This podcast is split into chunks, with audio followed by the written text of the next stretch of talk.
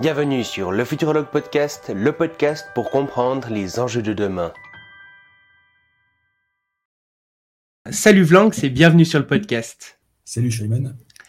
Euh, du coup, je propose qu'on commence un petit peu par une question générale. Ben, qui es-tu? Je te laisse un petit peu te présenter, ton parcours, etc.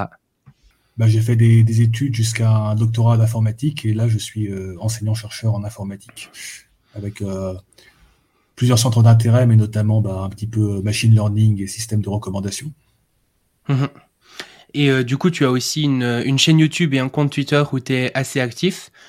tu mhm. fais quoi comme type de contenu, tu dirais, sur ces deux plateformes? Euh, au début, c'était surtout autour du transhumanisme, mais maintenant, c'est un petit peu euh, tout et n'importe quoi. Euh. Notamment, suite, bah, on va peut-être en parler, suite à la réalisation que, comment dire, si on veut espérer qu'il y ait une forme de transhumanisme positif, il faut qu'il y ait un contexte politique favorable à ça. Mmh ouais, on va, on va parler de ça. Et bah, du coup, je propose qu'on rentre dans le dur. Euh, qu'est-ce que tu penses du capitalisme de manière générale? Est-ce que tu penses que c'est un, mode de société qui est bien et qui est euh, durable ou euh, le contraire? Alors, En fait, je suis un peu embarrassé parce que je, vois souvent, bah, il y a plein de gens sur Twitter politiquement à gauche qui parlent le capitalisme, le capitalisme, le capitalisme. Et moi, j'ai pas de définition très précise de ce que c'est. Parce que, je sais pas, par exemple, si on prend une, ville commerçante au Moyen-Orient du Moyen Âge, est-ce que c'était pas déjà du capitalisme très poussé c'était euh, des échanges commerciaux, euh, des riches, des pauvres, euh, l'accumulation. Mm-hmm. Alors, bah, je ne voudrais pas tomber, tomber dans le discours de ceux qui disent que oui, le capitalisme a toujours existé, donc c'est dans la nature humaine, donc ce sera comme ça jusqu'à la fin des temps. Mais en gros, ça me semble être un petit peu le, on va dire le, fonctionnement par défaut si on ne fait pas d'efforts supplémentaires. Bon, là, je vais me faire tomber dessus par plein de gens, mais Mhm. Et, euh, et, du coup, bah, par exemple, on pourrait donner une définition du capitalisme comme euh, le, le, fait que des entreprises euh, en concurrence et euh, des, des, des, entreprises en concurrence, des moyens privés de production et une recherche du profit comme valeur suprême. Ça, tu penses que, du coup? Oui, voilà, avec, avec, bah, avec la possibilité d'accumuler une quantité illimitée, on va dire, d'argent. Mhm. Et ça, du coup, tu penses que, que c'est euh, un modèle qui est viable ou pas? Bah, c'est une vaste question.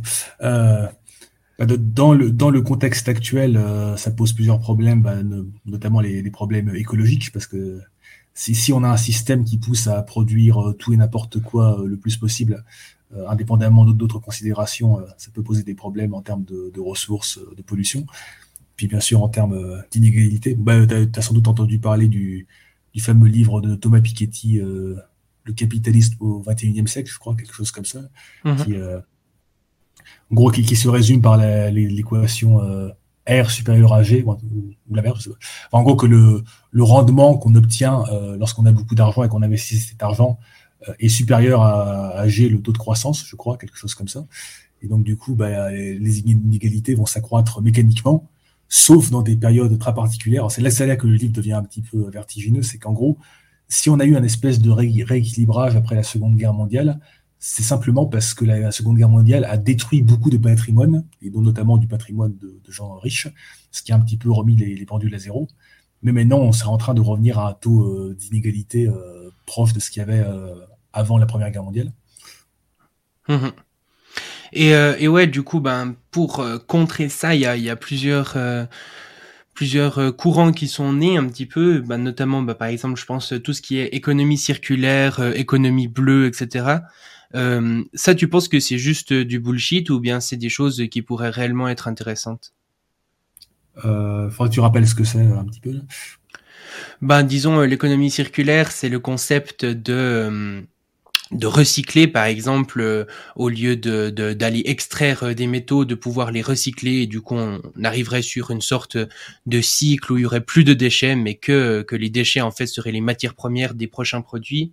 Et puis euh, la même chose avec des usines qui n'exporteraient pas enfin qui ne n'émettraient pas de CO2 mais qui pourraient même être CO2 positives ou ce genre de choses en sorte une sorte de capitalisme vert, on pourrait dire, qui prend en compte un peu la nature bah, là, ce serait plus des, régulations écologiques, mais qu'on pourrait imaginer dans un système capitaliste ou communiste ou je ne sais pas. Mmh et, euh, et, du coup, bah, il y, en a quand même beaucoup qui, euh, qui mettent ça en avant pour dire qu'on pourrait continuer un petit peu comme maintenant, mais en mettant ce genre de, de pratique en œuvre. Est-ce que tu penses que ce genre de pratique pourrait suffire à, à résoudre les problèmes auxquels on fait face? En tout cas, jusque-là, toutes les mesures qui ont été prises, par exemple, suite à la COP 21, de, de base, c'est des mesures largement insuffisantes et en plus, elles sont euh, largement non appliquées. Donc, euh, euh, comment dire? Je, ne pense pas que des petites mesures comme ça vont suffire. Il faudrait, faudrait vraiment, peut-être pas revoir de fond en comble, mais vraiment des, quelque chose de très ambitieux au niveau de, des, plus grandes puissances économiques du monde en, termes mmh. d'organisation de la production. Et, et, ouais, du coup, euh, pour euh, pour contrer un petit peu cette euh, cette idéologie-là, bah il y a notamment des gens qui pensent qu'il justement il faut repenser le tout de fond en comble, notamment avec bah, par exemple de de des mouvements pour la décroissance. Toi, est-ce que tu tu te définirais toi-même comme décroissantiste, par exemple? Quand, on dit décroissance, l'image mentale qu'on va avoir en tête, ça va être plutôt un peu des, hippies qui vivent dans, leur forêt avec des slips en ortie. Euh, je, pense que beaucoup de gens qui se revendiquent de la décroissance ont un petit peu une idée, euh, comment dire, d'écologie proche de la nature, de revenir à un mode de vie traditionnel, euh, dans une ferme autonome ou quelque chose comme ça. Euh, si on entend ça, bah, comment dire, le, problème c'est que je ne pense pas que 7 milliards d'humains pourront revenir à un mode de vie traditionnel avec leurs petites fermes et leurs petits potagers, simplement ne serait-ce que pour des questions d'espace. Donc, partant de là, on a déjà un petit problème. Après, mm. si par décroissance, on entend bah, euh, ne plus avoir déjà que, cet objectif de maximisation euh, du, PIB, quoi qu'il en coûte, et on ne sait même plus pourquoi on cherchait à maximiser le PIB, on a oublié pourquoi c'était une bonne chose, et qu'on changeait d'objectif, qui quitte à, pour atteindre ces objectifs écologiques, par exemple, bah, se mettre d'accord sur le fait de produire moins. Si on appelle ça décroissance, euh, oui, ça pourrait être ça. Et, euh, et, ouais, du coup, si euh, par exemple, imaginons qu'on arrive à inventer un autre indicateur euh, que le PIB qui prenne en compte, je sais pas, la, la santé, l'environnement, etc., plein de choses plus importantes, enfin qu'on pourrait juger comme étant plus importantes que le profit à l'état brut. Et, et, est-ce que dans, dans, dans ce cas-là, tu penses que si tu veux, on pourrait faire face aux défis actuels tout en, tout en ayant quand même de la croissance du PIB ou est-ce que pour faire face à ces défis, il faudra automatiquement passer par euh, une décroissance de cet indicateur? Euh, ça, me semble très probable qu'il faille passer par une décroissance de cet indicateur, mais, encore une fois, euh, est-ce que cet indicateur est seulement dans notre intérêt? Parce qu'on a tendance à confondre PIB et confort de vie et qualité de vie, ce qui était peut-être vrai au, moment où le PIB a été introduit, mais j'ai pas. Je, veux dire, si par exemple on, bah, en, Ukraine on, rase plein d'hôpitaux et qu'on les reconstruit, bah, ça va faire monter le PIB. Pareil, si on vend des armes, ça va faire monter le PIB. Si, si on vend des opioïdes qui rendent les gens euh, accros et qui il y en a plein qui se suicident et d'autres qui devront acheter d'autres produits pour sortir de leur addiction, ça fait aussi monter le PIB. Donc euh, à un moment, euh, voilà, si comment dire, même en restant dans une logique capitaliste, on pourrait facilement remplacer le PIB par quelque chose qui correspond davantage à ce qu'on pense être le PIB, qui aurait davantage à voir avec notre euh, qualité de vie. Mmh et, euh, et du coup, bah, dans, dans, tout ça, par exemple, euh, beaucoup de, décroissantistes sont aussi un petit peu intéressés par tout ce qui est théorie de l'effondrement, etc. Euh, Est-ce que, bah, notamment bah, tout le mouvement de, la collapsologie avec euh, Pablo Servigne, etc. Euh, Est-ce que toi, ça, les, théories de, l'effondrement, c'est des choses qui te semblent intéressantes, pertinentes, ou bien euh, c'est euh, c'est pas intéressant? Bah, il peut y avoir des éléments de réflexion euh, intéressants. C'est sur, par exemple, bah oui, sur la, fragilité de, notre système. C'est vrai que ça, euh, il, y a des, il, y a des, bonnes raisons de penser que notre système est un petit peu instable et qu'il pourrait y avoir des, formes d'effondrement. Après, comment dire Certains effondristes sont un petit peu comme les, les singularitariens, mais en inversé, c'est-à-dire ça va, forcément y avoir l'effondrement, c'est inévitable. Certains vont même penser que du coup, il faut l'accélérer, euh, ou dans tous les cas, il faut s'y préparer. Je ne pense pas que d'une part que ce soit inévitable, et euh, d'autre part, euh, s'il y a un, effondrement, ce sera pas forcément aussi spectaculaire que ce qu'on imagine dans un film de apocalyptique. Ça, pourrait être un effondrement. Euh... Ah, un peu triste, un peu comme des, comme des pays, euh, je sais pas, comme le Liban, qui ont beaucoup régressé euh, économiquement ou des choses comme ça. Mmh. Ouais, et puis euh, suivant certains indicateurs, on pourrait même se dire qu'on est déjà dans une forme d'effondrement, notamment ce qui concerne la biodiversité ou ce genre de choses. Après, bah, ça dépend justement quelle, définition on met aussi derrière ce mot. C'est sûr que si on s'imagine un, un, monde un peu à la Mad Max, ben c'est quelque chose qui n'est pas réaliste de base. Et puis c'est aussi pas ce que disent euh, les gens qui travaillent là-dessus, typiquement euh, Pablo Servigne comme ça. Mais euh, mais c'est vrai que c'est un peu ça. Enfin, le, mot effondrement nous renvoie peut-être un peu à cet imaginaire. Mais parce que oui, quand on dit effondrement, on imagine qu'à un moment il y a quelque chose qui, va qui va craquer d'un coup et que ça va s'effondrer comme comme un bâtiment. Mais après, on peut imaginer, bah, par exemple, est-ce qu'on pourrait parler d'effondrement pour euh, la Russie des années 90, où bah, le niveau de vie des gens a, qui, n'était déjà pas fameux a déjà encore régressé, euh, où les services publics ont été euh, de plus en plus délabrés. Ce, serait plutôt une forme, ouais, un scénario qui me semble davantage probable, ce sera un effondrement un, peu lent et triste, avec des, restrictions de plus en plus fortes. Mmh et ça, du coup, c'est un scénario qui te semble assez probable pour le futur? Euh, bah, je, ne peux pas y, mettre une probabilité euh, négligeable, on va dire. Mmh mmh Et puis, euh, bah, du coup, justement, pour régler un petit peu tous ces problèmes auxquels on fait face, il y a un petit peu une sorte de mouvement, on pourrait dire techno-solutionniste, tu vois. Et bah, notamment, par exemple, euh, un petit peu à l'encontre de ce mouvement techno-solutionniste, j'ai écouté il y a pas très longtemps une conférence d'Aurélien Barraud euh, qui disait que justement le, plus grand leurre de notre époque, c'était de croire que nos problèmes actuels, notamment environnementaux, auront des solutions techniques. Et que c'est vraiment ça le, le, plus grand problème, c'est de croire qu'il y aura des solutions techniques et donc euh, utiliser ces solutions techniques pour ne pas remettre en question la manière dont fonctionne euh, à quelque part le système.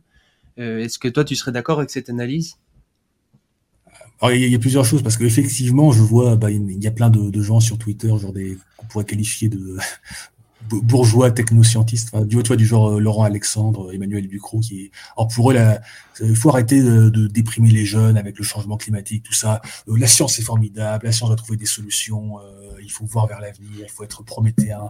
Là, là c'est oui, c'est clairement un discours simpliste et naïf.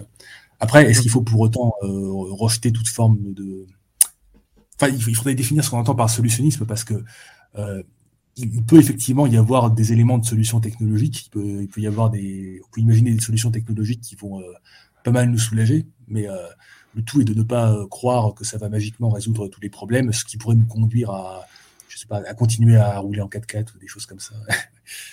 Mhm. Ouais, c'est vrai parce que hum, souvent, ben, moi par exemple, je discute avec certaines personnes qui me disent euh, oui, mais le réchauffement climatique, etc. C'est pas des choses vraiment problématiques. On aura euh, tout bientôt euh, de la fusion nucléaire qui nous permettra de nous passer du pétrole, etc. Et puis on aura de grands aspirateurs à CO2 et du coup, ben, il y aura plus aucun problème et puis on pourra continuer un petit peu comme comme c'était le cas avant, quoi. Bah, bah, bah, ça, ça, typiquement, je, je trouve que c'est une piste de recherche extrêmement importante et intéressante, des, enfin, ce qu'on appelle des aspirateurs à CO2, même si euh, pour le moment, il n'y a, a, rien qui, qui, est vraiment au point. Mais ça vaut vraiment le coup de, de, chercher. Pareil pour la fusion nucléaire, parce que même si, si euh, je sais pas, même s'il y a ne serait-ce que 10% de chances que ça marche, bah, si, si on est dans ces 10% de chances, les bénéfices pourraient être tellement énormes que ça, ça vaut le coup de, de tenter bah, du coup, ça, vaut le coup de tenter plein de trucs. Ça vaut le coup de tenter d'un côté la fusion nucléaire, ça vaut le coup de tenter d'un côté, d'un côté euh, des aspirateurs à CO2, quoi qu'on entende par là. Ça vaut le coup de tenter euh, tout ce qui est euh, stockage sous forme d'hydrogène, qui pour l'instant là, aussi n'est pas encore au point, mais on pourrait imaginer là, une percée technologique qui, qui rendrait ça viable. Voilà. Mmh Donc en gros, si, si je devrais résumer, tu dirais qu'il faut pas rejeter justement tout, toutes ces solutions qui pourraient venir en partie de la technique, mais qu'il faut pas non plus imaginer que toutes les solutions viendront de là, et donc il faut pas utiliser cette technique comme euh, argument pour euh, rester dans une forme de euh, système politique qui de toute façon ne fonctionne pas. En, fait, on a souvent tendance à, choisir un scénario et à tout miser là-dessus, alors qu'en fait, bah, c'est, tu, connais l'expression bayésien qui a peut-être un petit mot, mot qui est un peu surutilisé, mais voilà, moi je pense qu'il faut, il y, a, plusieurs scénarios possibles. on peut euh, mettre une probabilité plus ou moins importante à chaque scénario. Mais à partir du moment où on a plusieurs scénarios qui ont chacun une probabilité non négligeable, ils doivent tous être pris en compte. Donc du coup, bah, il faut à la fois, je pense, mettre un certain budget de recherche, même plus important qu'aujourd'hui, euh, clairement, sur tout ce qui est euh, solutions technologiques, fusion nucléaire, euh, absorption de CO2, tout ça. Et d'un autre côté, il faut, il faut pas non plus se dire ah bah on aura la fusion nucléaire dans 10 ans, du coup tranquille, on peut continuer à consommer à fond. Et voilà. Mmh ouais, mettre les deux solutions en même temps. Et, euh, et du coup, ben, à l'inverse, justement, il y a des discours un petit peu anti-technologiques, tu vois. Euh, typiquement, dans la même conférence d'Aurélien Barraud dont je te parlais, euh, lui, il dit carrément que ben, le fait de réussir à faire de la fusion nucléaire à grande échelle, ce serait une des pires choses qui puissent nous arriver, parce que euh, l'énergie, c'est ça qui euh, quantifie un petit peu notre destruction du monde.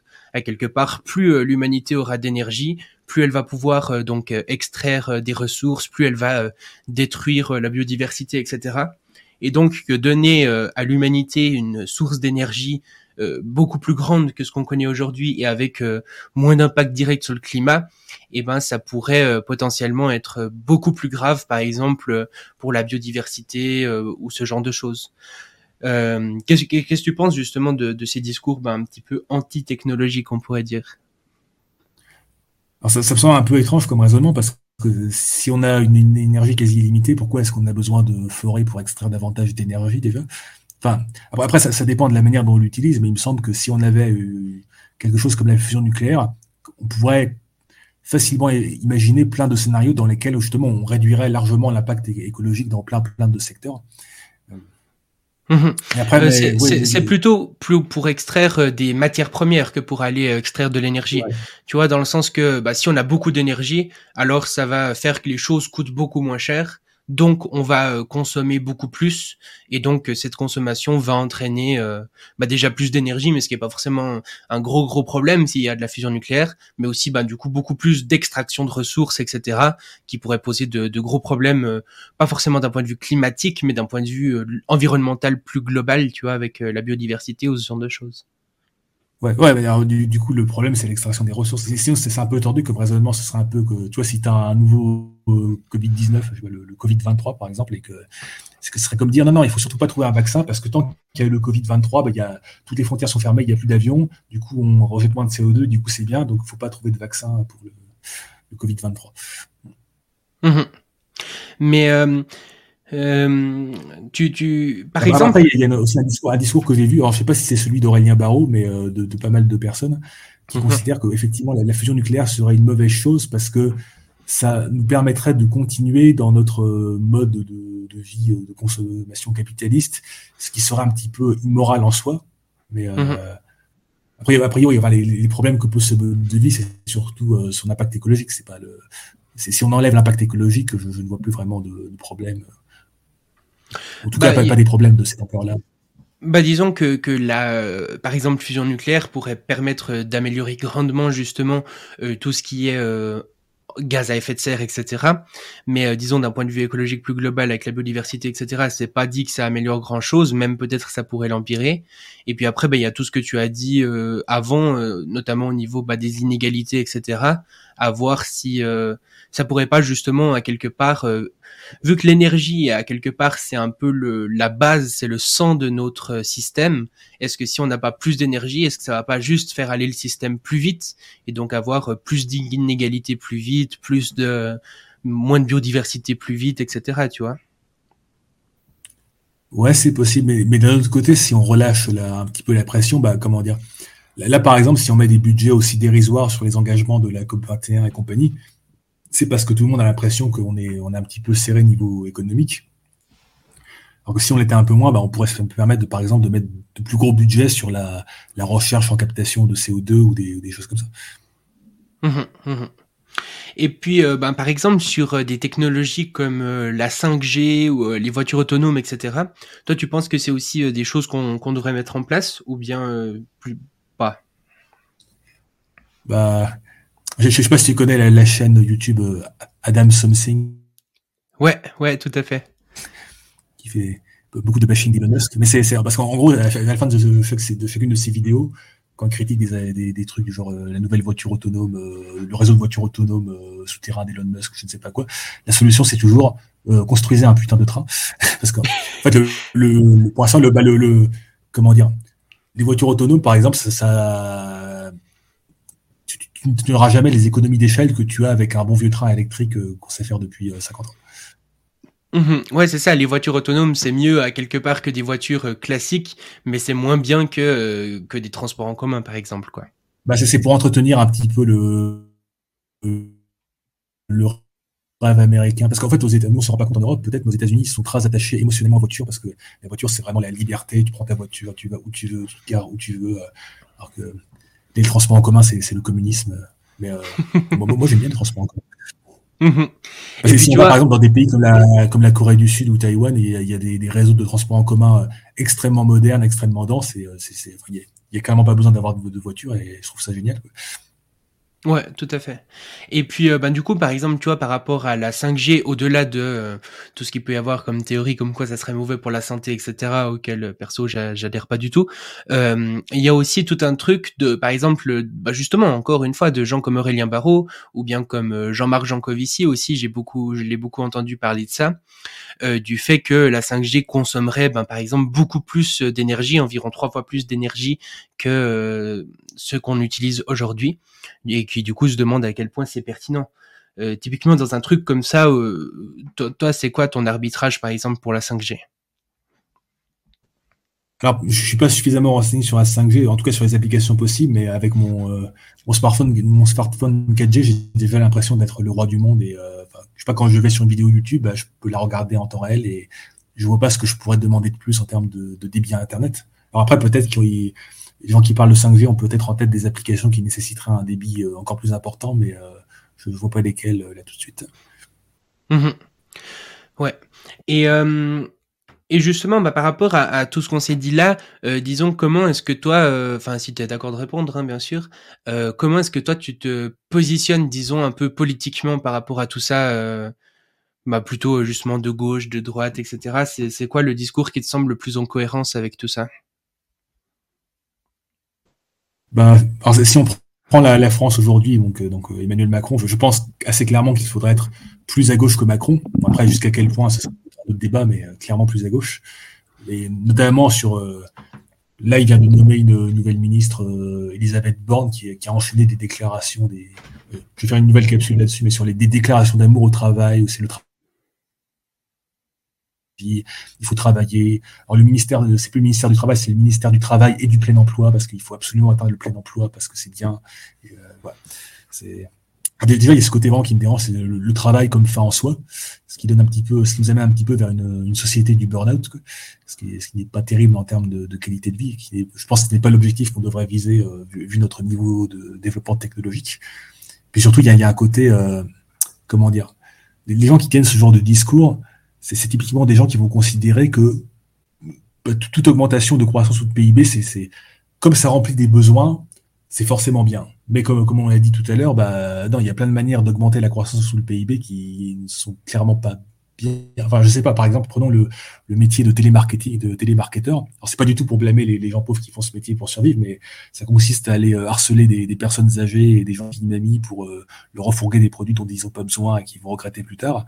Est-ce que la société serait moins bien si ce métier n'existait pas? Euh, Non, je pense qu'elle serait mieux. Donc, je pense qu'il y, a énormément de, métiers qui créent de la valeur dans ce sens extrêmement abstrait et déconnecté de la réalité, mais qui ne correspond pas à ce que nous on appellerait euh, de la valeur. Donc, euh, je pense, je pense qu'on peut pas faire l'économie, comme le font beaucoup trop de politiciens, de, se demander euh, à un moment donné qu'est-ce qu'on produit. C'est pas là on est un peu dans une logique production égale remplir des besoins égale forcément bien. non non, c'est selon ce qu'on produit, ça peut être plus ou moins bien. Ouais ouais. Et il y a aussi bah, tout un tas de paradoxes quand même justement où bah, le fait de, de, casser un hôpital pour le reconstruire, bah, ça va refaire du PIB, quoi, alors que il y a aucun intérêt à le faire euh, d'un point de vue humain et euh, dans, dans, le genre euh, de, de, PIB poussé à l'extrême, il y avait bah, c'est sans doute moins le cas aujourd'hui, mais bah, pendant les dix dernières années, en Chine, ils ont construit des construit, construit, construit des, des gigantesques villes au milieu de nulle part avec plein de logements pour, parce que ça, ça fait monter le PIB. Et là, du coup, on se retrouve avec des 60 l'équivalent de 60 millions d'habitants, enfin de 60 millions de logements en, ville fantôme. Donc on va avoir des, villes géantes comme Manhattan ou complètement vides. Mhm. Parce que ça a fait, ça a fait, ça a boosté le PIB à un moment donné. Et puis du coup, ben par rapport, donc tu dis que tu es quand même, si tu te positionnes disons plus à gauche que Macron, ben c'est c'est la gauche quoi. toi, quel est-ce que tu as, des désaccords justement ben, avec tous les gens qui sont disons plus à gauche que Macron, les discours qui te semblent problématiques? Euh, ouais, ouais, bah, clairement, euh, puisque la figure de la gauche en France aujourd'hui, c'est Jean-Luc Mélenchon, j'ai, plein, plein, plein de désaccords avec Jean-Luc Mélenchon. Mais si on me force à choisir entre lui et Macron, bah, je vais quand même choisir euh, Mélenchon. Mais euh, l'exemple qui revient tout le temps, c'est sa position sur le nucléaire, qui me semble être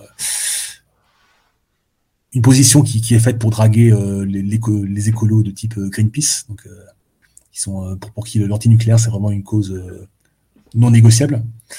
Et, euh, comment dire? Ce qui me dérange vraiment dans, ce discours-là, c'est que ça, comment dire, ça, se pose pas la question quel, serait le mix énergétique qu'on devrait viser? Parce que si on se posait, genre tel pourcentage de nucléaire, tel pourcentage de charbon, tel pourcentage d'éoliennes, etc.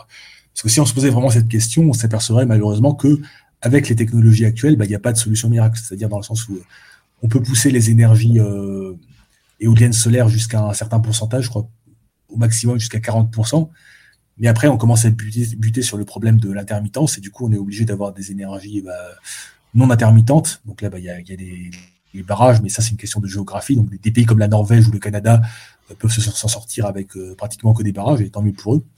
Mais euh, euh, en France, c'est pas le cas. Et du coup, euh, comme, comme on n'a pas suffisamment de, de, paysages montagneux pour faire des, des barrages, bah, euh, pour l'instant, les seules options qui restent, c'est soit du thermique, soit du nucléaire. Donc, thermique, charbon, gaz, là, ça rejette beaucoup de CO2. Et nucléaire, bah, oui, il y a ce problème de, de, gestion des déchets nucléaires, mais qui, à choisir, me semble moins pire que les problèmes que posent le charbon et le gaz.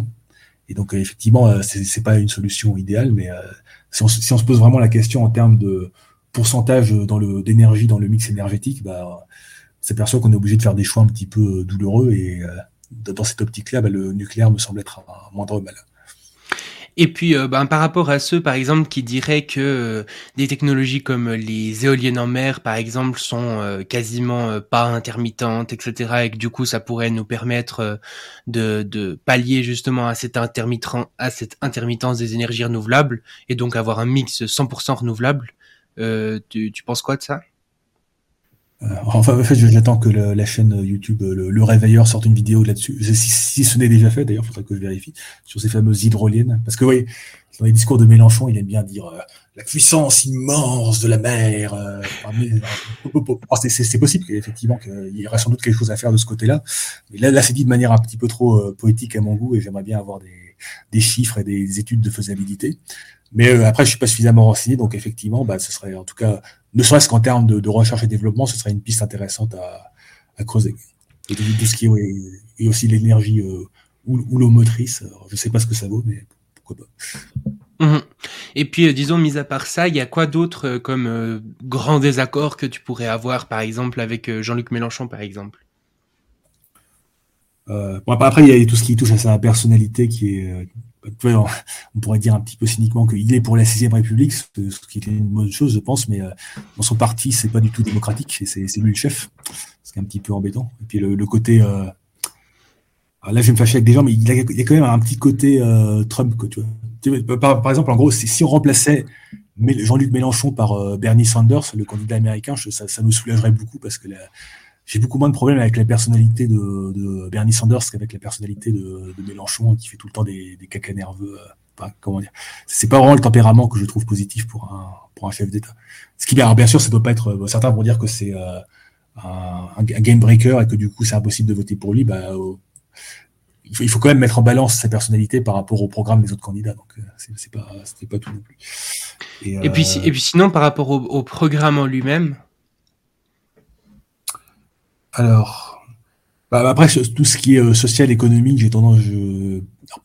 peut-être qu'un économiste ne serait pas d'accord, mais euh, avec mes modestes connaissances euh, limitées en économie, je suis pour l'instant plutôt d'accord. Et ça me semble un petit peu en phase avec ce que recommandent des gens comme Thomas Piketty, par exemple. Mhm. en, gros, par, par, exemple, tout ce qui est taxation, en gros, ce serait uniquement, il y aurait une augmentation progressive des taxations au-delà de, des gens qui gagnent 4000 euros net par mois. Il y a des gens qui ne seront pas d'accord, mais je, pense que 4000 euros net par mois, on, vit très très bien en France aujourd'hui. il n'y a, pas, a pas à se plaindre on peut, oui, on peut, très, très largement envisager de taxer les, hauts patrimoines, les, hauts revenus, euh, bien davantage qu'on ne le fait aujourd'hui. Et, euh, Et puis, euh, tu vois, par exemple, pour revenir un peu à cette histoire de, technologie, aussi avec des technologies comme, bah, je sais pas, la 5G, le métaverse ou comme ça, il y a beaucoup de, de, gens qui vont dire qui, qui vont même pas spécialement euh, se poser la question de est-ce que ces technologies sont utiles ou pas, mais qui vont dire quelque chose du genre euh, il faut les développer parce que sinon on va perdre euh, notre place de leader un petit peu, tu vois. Ces technologies c'est le futur et il faut qu'on soit dans le futur en tant que nation, sinon on est perdu. Qui est un discours en général tenu quand même par des gens plutôt libéraux. Tu, penses qu'il y a, quelque chose à retirer de ce genre de discours ou pas du tout? Bah, ça dépend de quoi on parle, parce que si, on parlait de, leadership en termes euh, de, je sais pas, de recherche en fusion nucléaire ou d'énergie renouvelable ou de, trucs du genre, de, trucs qui ont un, bénéfice clair et concret, euh, oui, effectivement, bah, il faut, il faut, ce serait une mauvaise chose que l'Europe soit à la traîne. Et, mais même, parce que là, ça m'embête un peu parce que c'est formulé en, uniquement en termes compétitifs, euh, d'être le premier, comme si c'était un jeu à somme alors que c'est pas du tout un jeu à somme mais enfin, pour, pour formuler ça autrement, et oui, l'Union européenne doit clairement investir un, budget conséquent, par exemple sur la recherche et le développement des énergies euh, renouvelables. Mais après, euh, est-ce que le métaverse a autant d'intérêt que les énergies renouvelables? Euh, On a déjà fait un podcast l'autre fois là-dessus. pour l'instant, je, ne suis pas vraiment d'accord. Il faudrait, déjà trouver au moins un, use case suffisamment pertinent pour justifier des, investissements massifs. Mmh et puis disons sur du plus long terme ou disons de manière plus utopique, bah, justement quelle serait pour toi une sorte de société parfaite? De, de bah, je sais pas par exemple beaucoup pensent bah, je sais pas l'anarchisme, le communisme, l'anarcho-communisme ou des trucs comme ça. Est-ce que toi il y a justement une, une, société comme ça où tu te dis la structure, dans la manière dont elle est structurée, qui te paraît plus pertinente que les autres? Ouais. Euh, pour, tout ce qui est anarchisme et compagnie, alors je, suis euh, généralement très sympathique des, gens qui se revendiquent de l'anarchisme, mais un problème que j'ai, c'est que malgré des, nombreux efforts pour me renseigner sur le sujet, je, n'arrive toujours pas à visualiser à quoi ressemblerait une société anarchiste, euh, sauf, sauf si on imagine une société anarchiste avec un niveau technologique très très bas. Alors là, je peux imaginer, mais avec un niveau technologique actuel ou même des, années 60-50, j'ai vraiment du mal à imaginer à quoi ça pourrait ressembler. Euh, après, bah, je, suis tout à fait disposé à changer d'avis euh, si on m'explique. Par, par, exemple, j'avais lu un bouquin qui s'appelait genre L'anarchisme en 10 questions. Et après avoir lu, je, je n'arrive toujours pas à visualiser euh, en quoi consisterait une société anarchiste.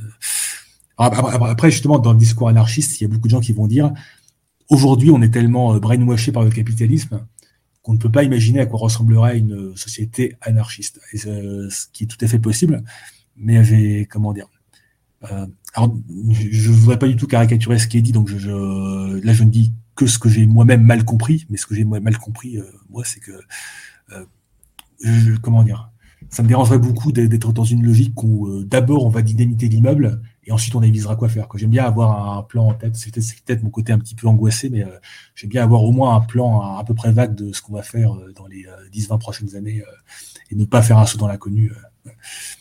Mhm. Et du coup, euh, du, coup, toi, tu aurais quoi comme, euh, comme idée, justement, comme, euh, comme plan qui te paraîtrait pertinent après avoir dynamité l'immeuble? Justement, moi, j'ai quand même une certaine aversion à dynamiter l'immeuble parce que déjà, il y a, y a, plein de gens coincés dans les gravats et c'est souvent des gens pauvres en plus, donc c'est pas terrible. Quoi. Moi, je suis pas du tout dans une logique accélérationniste, par exemple.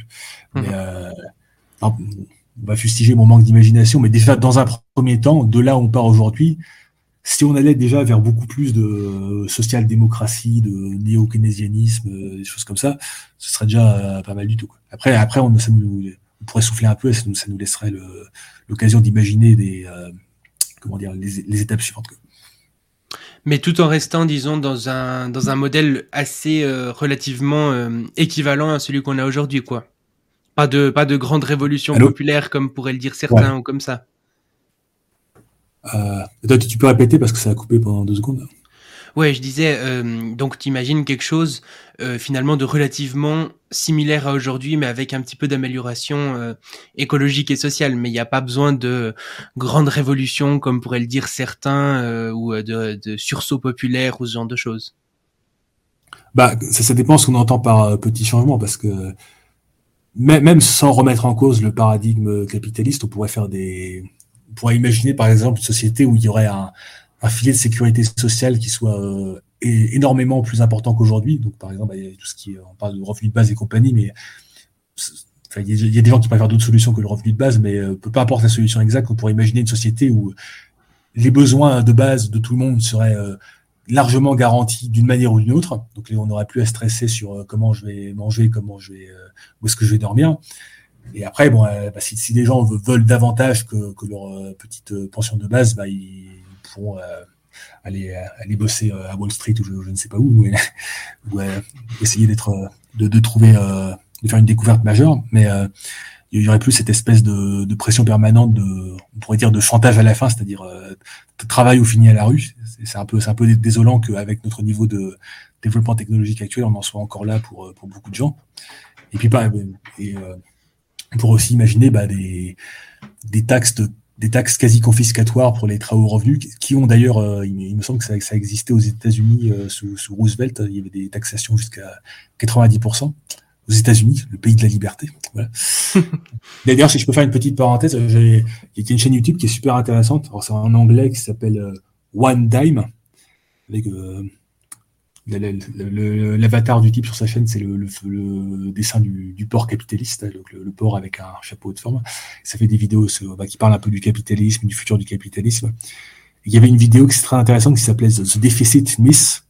En fait, ça, parlait d'une nouvelle théorie économique, enfin d'une nouvelle école de pensée économique euh, qui se développe, qui s'appelle euh, New Monetary euh, Theory ou un truc comme ça. Enfin, MMT, je crois que j'ai oublié l'acronyme exact, mais en gros, alors, c'est compliqué, c'est un peu plus compliqué pour la France, mais prenons par exemple les États-Unis, qui ont une banque centrale, donc ils peuvent faire la, fameuse planche à billets, cette fameuse euh, planche à billets que beaucoup de gens pensent, beaucoup de gens pensent intuitivement, je ne sais pas pourquoi, que, si on imprime des billets, ça va faire de l'inflation et ça va être comme le Venezuela, ça va être la catastrophe. Ça, c'est une espèce de, de, de, bon sens populaire économique qui nous dit que non, non, c'est très, très, très, très mal d'imprimer de l'argent, il faut surtout pas le faire. D'ailleurs, toute l'idéologie autour des crypto-monnaies est basée sur ça, c'est qu'il ne faut surtout pas qu'on puisse créer de l'argent, et c'est pour ça que les crypto-monnaies doivent être une quantité finie, voire même que ça doit être déflationniste. Mais en fait, c'est pas du tout ce que disent la, majorité euh, d'économistes modernes, j'ai l'impression, c'est que...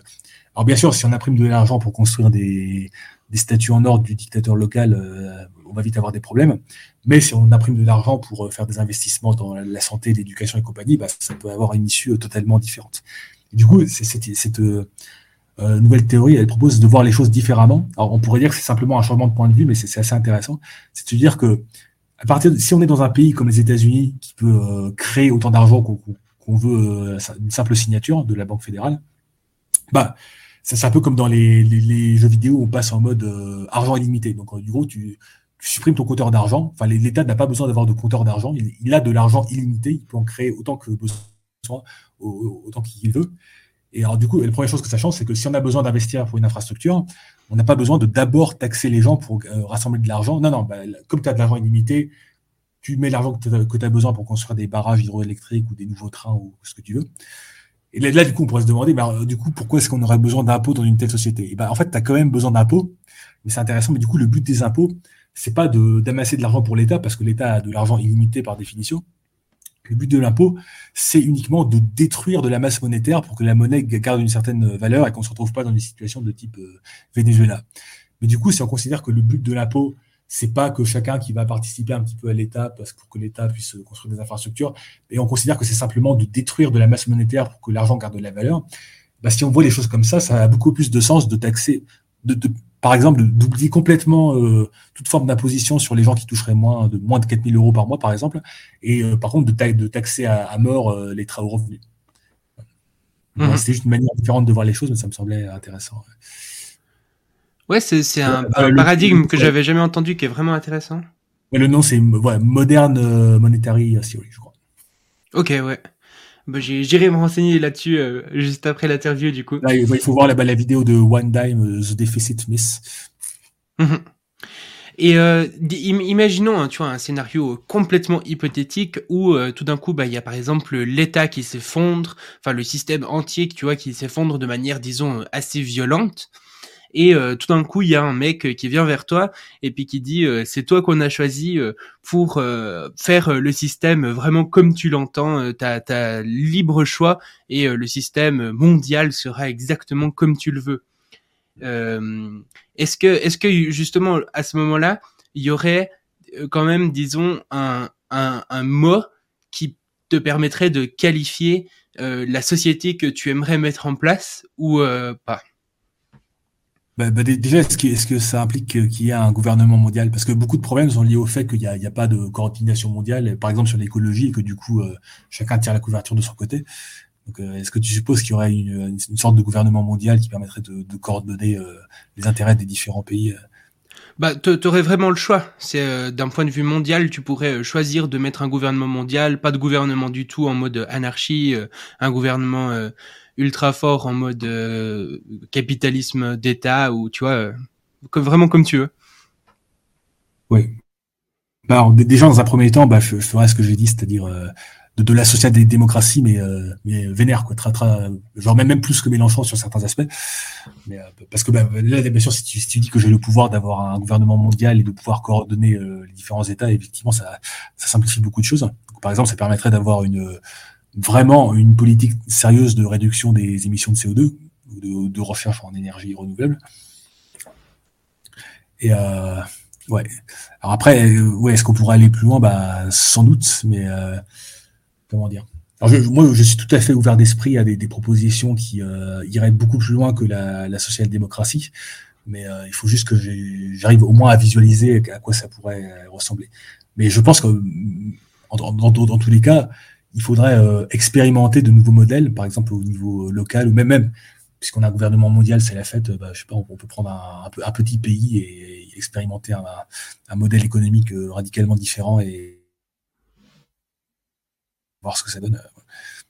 Parce que bah, un truc qu'on va souvent dire, c'est euh, si les gens plus ne peuvent plus devenir milliardaires, est-ce qu'on aura encore euh, Elon Musk ou je ne sais pas quoi. Est-ce que ça va pas euh, tuer la volonté d'innover, de créer des Facebook Je pense que comment dire, le, les inégalités actuelles sont telles que si, elles étaient dix fois moins importantes, on verrait, enfin, les, ultra riches ne verraient même pas la différence en termes de, confort de vie.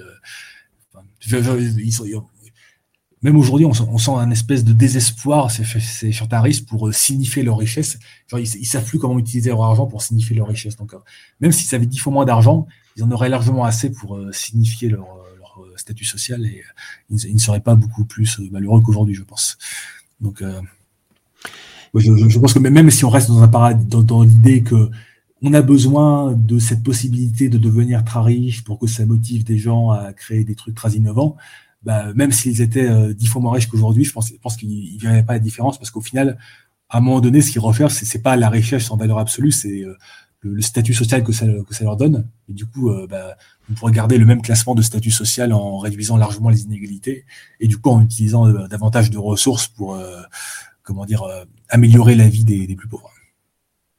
Et euh, par exemple, le fait que les moyens de production soient détenus euh, de manière par des privés, euh, tu penses que ça c'est quelque chose euh, qu'il faudrait garder? Bah, comment dire? Déjà, je pense que l'extrémisme du, du, privé n'est pas bon. Enfin, je, les pays où il y, a, trop de privatisation et pas assez de services publics, c'est clairement pas forcément des pays où il, où il fait bon vivre. Bien sûr, bah, on pourrait citer les États-Unis. Bah, comment dire Évidemment, si, si, on, si, si on est un milliardaire, euh, on, va, on, va, apprécier son niveau de vie aux États-Unis. Mais si on est un Américain choisi au hasard, on a plus de chances d'être un, un, type qui vit dans un trailer park ou dans un quartier avec plein de, de, drogue euh, que, d'être un, milliardaire avec sa, belle villa à Hollywood. Donc, euh, je pense qu'aujourd'hui, par exemple, il faut clairement mieux, si on me donne le choix entre euh, être me réincarner dans un Français pris au hasard dans un Danois pris au hasard ou dans un Américain pris au hasard, je préfère être un, Danois pris au hasard qu'un Américain pris au hasard parce que si je prends, si je prends la solution américaine, bah, j'aurais beaucoup plus de chances de me retrouver dans des conditions de vie beaucoup plus merdiques. Donc je, pense pas, il y a, y, a, il y a, une espèce d'optimal à trouver quelque part, et je pense que des, des, pays comme les États-Unis sont trop loin dans la privatisation.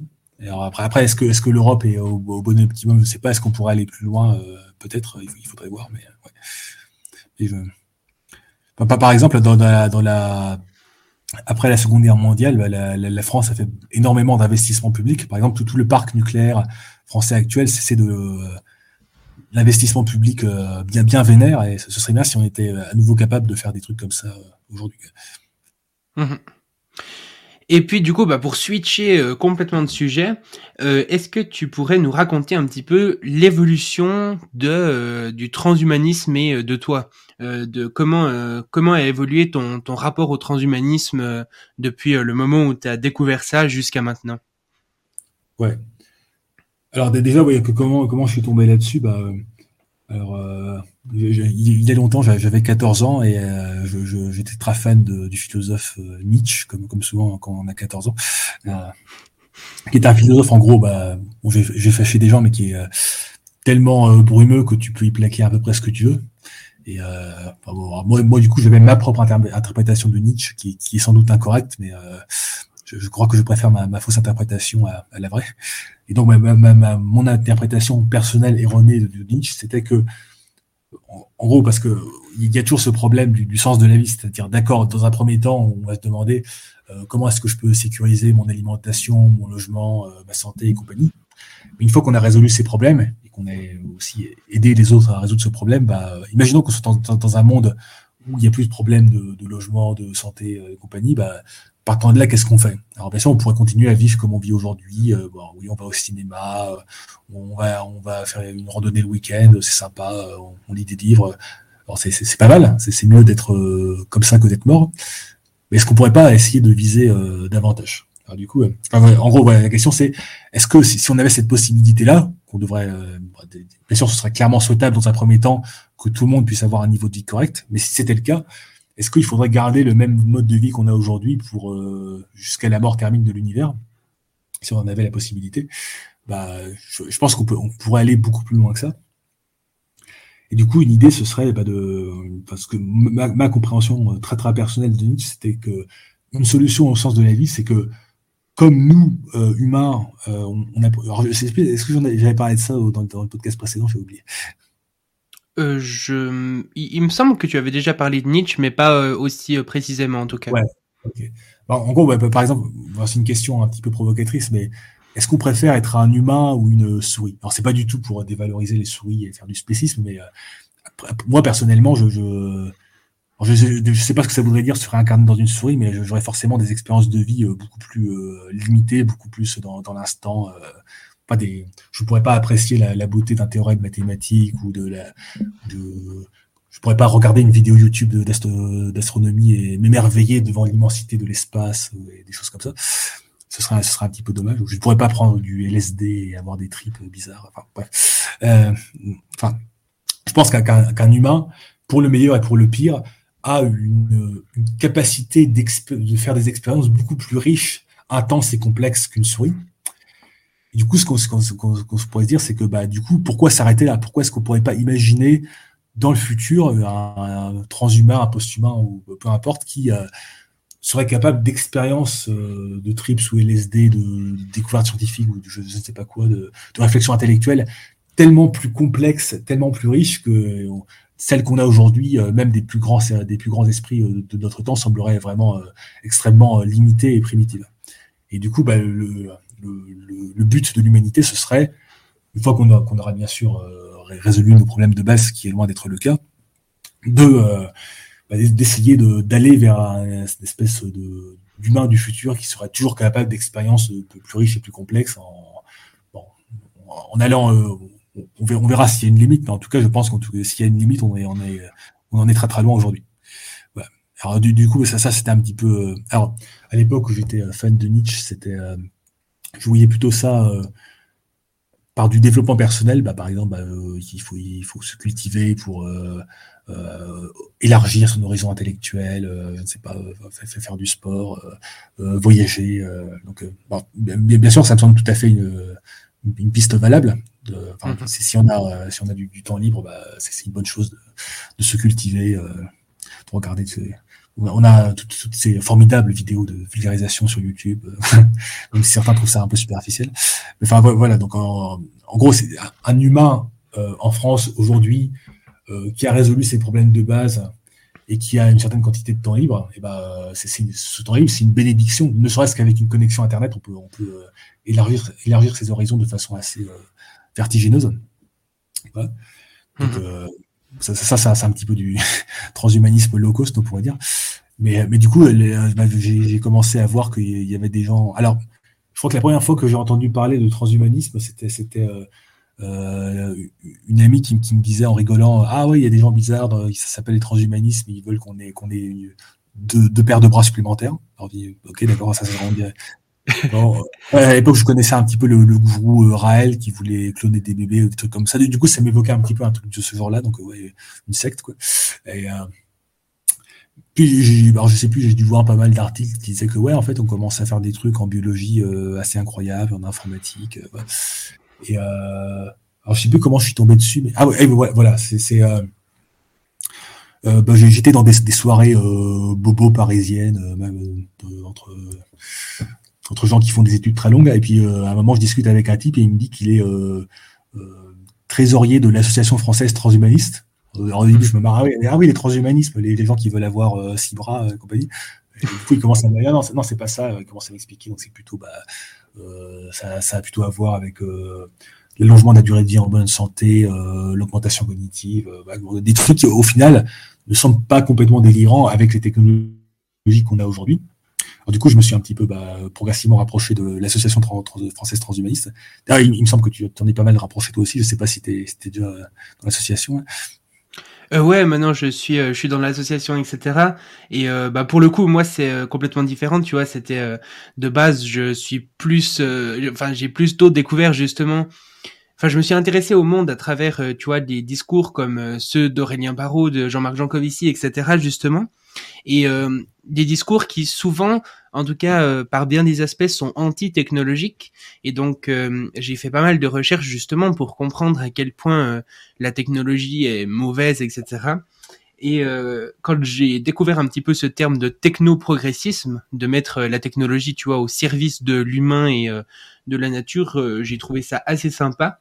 Et du coup, bah là, je suis un petit peu en exploration euh, de, de ce monde transhumaniste, technoprogressiste et tout ça, pour voir un petit peu bah, quel est leur avis euh, sur euh, tout ça et puis bah, à quel point à quel point c'est possible ou pas. Et justement, c'est pour ça que je t'ai posé, tu vois, toutes les questions au début sur la technologie. C'est vraiment une de mes grandes réflexions du moment. C'est est-ce que la technologie est compatible avec avec un, mode de vie, disons, euh, soutenable, ou bien euh, est-ce que c'est, euh, comme pourraient le dire certains, quelque chose qui, qui, est mauvais en soi, quelque part, presque? Mmh. Ouais. Alors, je, je, termine juste mon. ouais, ouais, vas-y. Parcours. Euh, alors, j'ai été. Ouais, ouais, donc l'association française transhumaniste, bah, alors du, du coup, euh, en allant vers cette association, je commence à me percevoir qu'il y a beaucoup de gens qui, euh, par exemple, trouvent que, imaginons qu'on, un scénario idéal, on a une espèce de, pilule et on en prend, euh, je sais pas, une fois par mois et puis on peut, vivre, je sais pas, les 50 ans de plus en bonne santé. Donc on a 50 ans de plus avant de commencer à décliner cognitivement et compagnie. Bah, même ça, il y, a beaucoup, beaucoup, beaucoup de gens, même une grosse partie de la population, je pense, qui est contre, voire violemment contre du coup, euh, pourquoi? Bah, bah du coup, je découvre bah, tous les arguments euh, bioconservateurs, bah, les, arguments autour de la surpopulation, que la mort donne du sens à la vie, des choses comme ça. Enfin, il y a toute une ribambelle d'arguments euh, qui, au final, me semblaient s'opposer à, bah, par exemple, voilà, si on considère qu'il faut des, recherches anti-vieillissement, même des recherches vraiment très très soft, genre juste vivre plus longtemps en bonne santé, ne serait-ce que 10 ou 20 ans, et ben même, même, même si on avait le, budget et qu'on avait euh, le, temps pour ça. Parce que là, il y a aussi le problème de est-ce qu'on peut mettre du budget là-dessus alors qu'il y a d'autres priorités? Ça, c'est encore un autre problème. Mais si, si on avait le, budget, ben, même là, il y, a des gens qui pensent que ce serait une mauvaise chose parce que ça dénaturerait l'humain, que ce serait dangereux, on va s'ennuyer, tout ça, tout ça, tout ça. Hmm. du, coup, ça m'a pris, bah, dans un premier temps, bah, j'avais publié pas mal d'articles sur, le site de l'association française transhumaniste pour à chaque fois, je prends un argument genre est-ce qu'on si on vit plus longtemps, est-ce qu'on va s'ennuyer? Ou euh, est-ce qu'il va y avoir de la surpopulation ou des choses comme ça? Ou euh, est-ce que les augmentations cognitives euh, posent un problème? Est-ce que est-ce que ça va si on peut modifier se modifier génétiquement, est-ce qu'on va forcément aller vers de l'homogénéisation? Donc c'est un petit peu ça, ça, ça ouais, c'est un peu du débunkage sceptique version transhumaniste, on pourrait dire. Ouais. Mm-hmm. Du, du, voilà, du, du débunkage de bioconservatisme plutôt que de, médecine New Age. Puis ensuite, j'ai commencé à faire des vidéos YouTube parce que, bah, bah en gros, j'étais dans. à l'époque, je travaillais en Suisse et euh, un de mes collègues de, boulot, c'était le youtubeur euh, Lé de la chaîne Science Fall et que je, voyais qu'au début, il était parti avec une petite chaîne à 700 abonnés, et puis là, il, était vers les 100 000 abonnés et compagnie. Donc là, là j'ai réalisé le, la puissance de YouTube. Donc je, je me suis dit, euh, si, si, je veux avoir plus d'audience, il faut faire des vidéos YouTube. Bon, alors du, coup, je n'ai toujours pas la même audience que les, là, je, stagne. C'est comme si je ralentissais infiniment euh, avant d'atteindre les 10 000 abonnés. Je n'atteindrai jamais les 10 000 abonnés. À chaque fois, ça, le temps pour avoir un abonné supplémentaire va, va doubler. Mais euh, c'est déjà, enfin, je suis déjà très content de faire 2000, euh, 3000 vues par, par vidéo où je fais un podcast dégueulasse avec une image fixe. en tout cas, c'est beaucoup plus qu'à l'époque où je faisais des articles de blog. Mmh donc là, oui, pendant un moment, bah, j'ai fait des, bah, le même genre de, de vidéos sur euh, euh, des arguments sur le transhumanisme, est-ce que c'est souhaitable bon, Moi, je me, beaucoup de transhumanistes vont parler de, du côté, est-ce que c'est faisable technologiquement ça, ça, ça c'est intéressant, mais, mais au final, c'est juste une question de quel budget scientifique tu, tu mets sur la question, parce que des, des gens prêts à travailler sur euh, des problèmes de, de médecine anti-âge, il y en a plein. C'est juste ce qui manque, c'est les financements, que ce soit public ou privé. Donc du coup, les, questions importantes pour moi, je pense, c'est vraiment euh, est-ce que c'est souhaitable? Parce que si on considère que c'est pas souhaitable, bah, il y aura pas de budget. Quoi. Ni il y aura pas de budget public parce qu'on ne votera pas pour des gens qui, qui vont mettre du budget de recherche sur, euh, sur la médecine anti-âge. Et il y aura pas non plus de budget privé parce que pour qu'il y ait des budgets privés, il faut qu'il y ait un modèle économique. Pour qu'il y ait un modèle économique, il faut qu'il y ait des consommateurs potentiels. Et si, si les gens sont pas intéressés par euh, vivre plus longtemps en bonne santé, bah, il y aura pas d'incitatif privé. Dans, dans, un cas comme dans l'autre il y a ce, côté, bah, euh, on va aller, euh, pas faire du porte-à-porte, mais euh, essayer de, convaincre des internautes lambda que, ah ouais, finalement, vivre 10 ans de plus en bonne santé, ce serait pas si mal. voilà. Mmh Et j'ai fait ça pendant, pendant un moment, pendant 2-3 ans. Alors, bon, ensuite, je me suis un petit peu éloigné de l'association parce que ça devenait trop. Enfin, comment dire Ça devenait trop, trop compliqué en, interne de, de, gérer tous les mails et compagnies. Euh, je commençais un petit peu à, à, saturer niveau boulot. Du coup, je me suis dit, ok, je, vais me simplifier la vie. Du coup, je, garde juste euh, euh, Twitter et la chaîne YouTube pour m'amuser sur mon temps libre. Alors ça, l'avantage avec Twitter et YouTube, c'est que à la limite, je, peux mettre ça en pause pendant six mois, il n'y a aucun problème, puisque c'est moi qui contrôle et j'ai pas de trucs à faire tous les mois et compagnie. Mmh. même si en pratique, j'ai pas encore fait de, de, pause de trois mois, mais l'idée que de savoir que je pourrais le faire me, me déstresse beaucoup j'ai tendance à beaucoup stresser pour euh, niveau quantité de travail au, boulot. Quoi. Donc, euh, et euh, du, du, coup, chemin faisant, bah, bah, bah, du coup, je, suis passé un petit peu à une chaîne un petit peu davantage dissociée de l'association, mais qui continue à parler toujours de transhumanisme. Puis à un moment donné, je me suis, bah, déjà, j'avais fait un petit peu le tour de tous les, les mauvais arguments bioconservateurs à débunker, enfin les, je pense que j'en ai, j'en ai, j'en ai abordé, je sais pas, peut-être une, cinquantaine, c'était, déjà pas mal. Donc j'avais plus trop euh, d'idées sur ce plan-là. Et puis euh, aussi, je commençais à me dire que, en fait, il y, a, comment dire, voilà, que euh, à un moment, il y avait, il y avait un, il y avait une espèce de, conférence transhumaniste en, Suisse, et puis on a fait un resto après. Et puis il y avait un sociologue qui travaillait sur le transhumanisme qui avait, qui avait sorti la punchline Transhumanism is a white guy's problem. Euh, à l'époque, je me suis dit, euh, qu'est-ce que c'est que ces conneries de social justice warrior encore?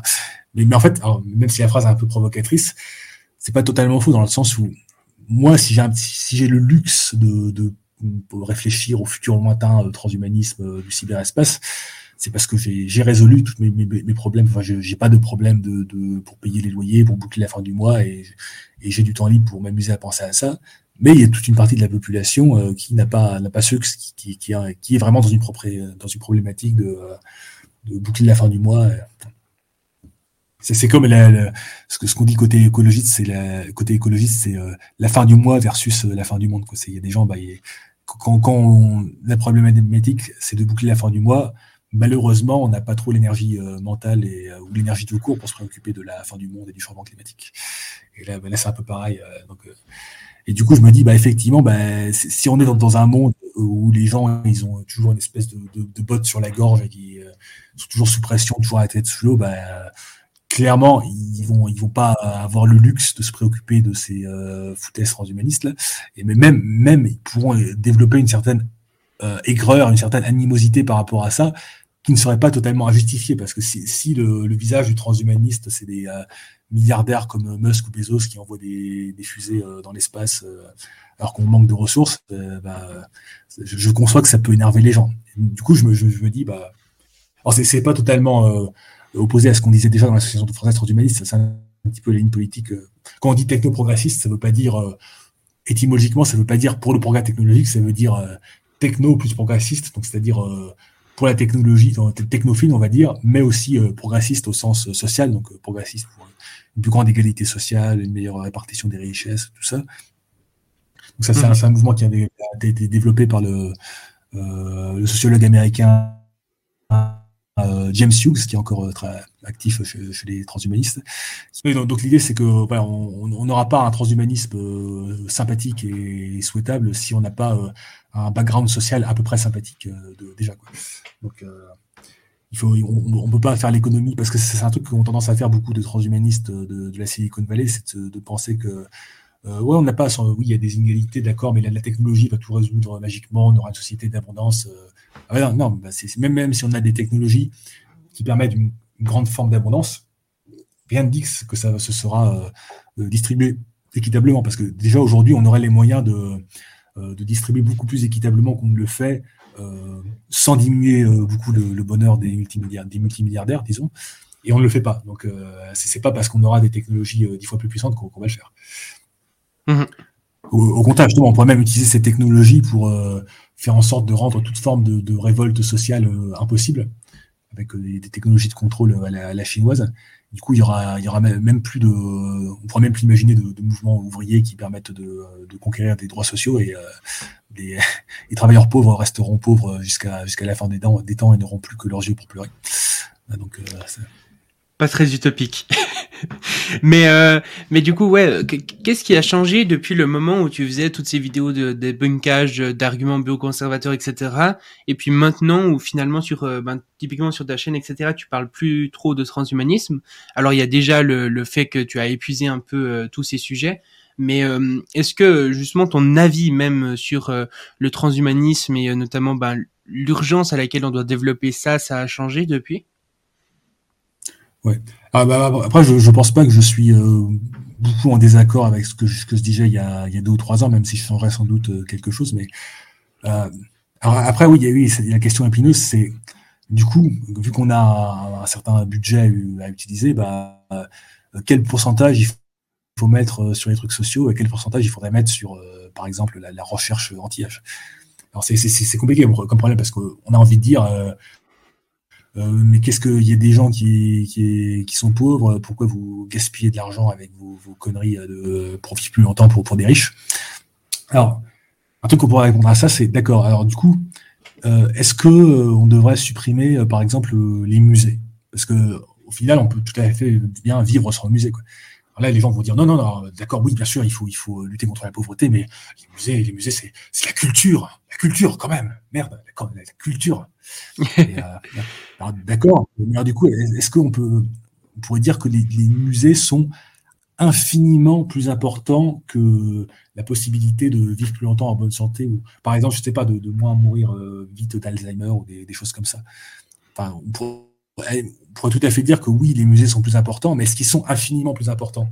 Parce que si c'est juste un petit peu plus important, ça veut dire que le budget qu'on accorde à ces conneries transhumanistes, bah, ça devrait être au minimum une petite fraction du budget qu'on euh, accorde à la culture, au, musée et compagnie. Donc, la question de savoir quel budget exact il faudrait mettre est vraiment très très épineuse. Il, est tellement bas aujourd'hui que la question ne se pose pas. La question, je pense qu'il est tellement bas qu'on peut, on peut faire, peut légitimement argumenter pour le fait de l'augmenter. On verra après si c'est trop, mais on n'y est pas encore. Mais euh, je pense que l'argument que je pourrais faire, c'est à partir du moment où on est déjà une société qui euh, dépense plein d'argent dans des, trucs futiles, je sais pas, des, bon, des j'ai dit que les musées sont futiles, je vais, me faire des ennemis, mais des, parcs d'attractions, des, crèmes glacées, des centres commerciaux, des, dépense déjà plein plein d'argent dans des trucs qui sont euh, très très loin de simplement remplir nos, besoins de base. Quoi. Et, mmh alors, je vais faire encore plus d'ennemis. Tous les, tous les champs d'études euh, universitaires qui ne sont pas strictement euh, euh, applicables dans, les 5 ou 10 prochaines années, bah, je ne pense pas que même, même des gens très socialistes, au contraire, justement, ils ne diraient pas qu'il faudrait, ils diraient qu'il faudrait même augmenter le budget de tous ces départements universitaires, y compris bah, même des. Bah, je ne vais pas parler de sciences sociales, mais parlons par exemple des mathématiques pures. Il y, a, quand même toute une branche des mathématiques où il y a, je sais pas, des tout ce qui est euh, par, exemple, je sais pas, il y a le fameux problème 3n euh, plus 1, la conjecture de Syracuse, je sais pas si tu vois ce que c'est là. Ouais.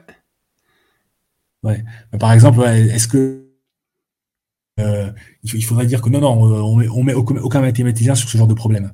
On dit, bah non, bah, quand même, les, mathématiques, c'est la, la, noblesse de l'esprit humain, tout ça.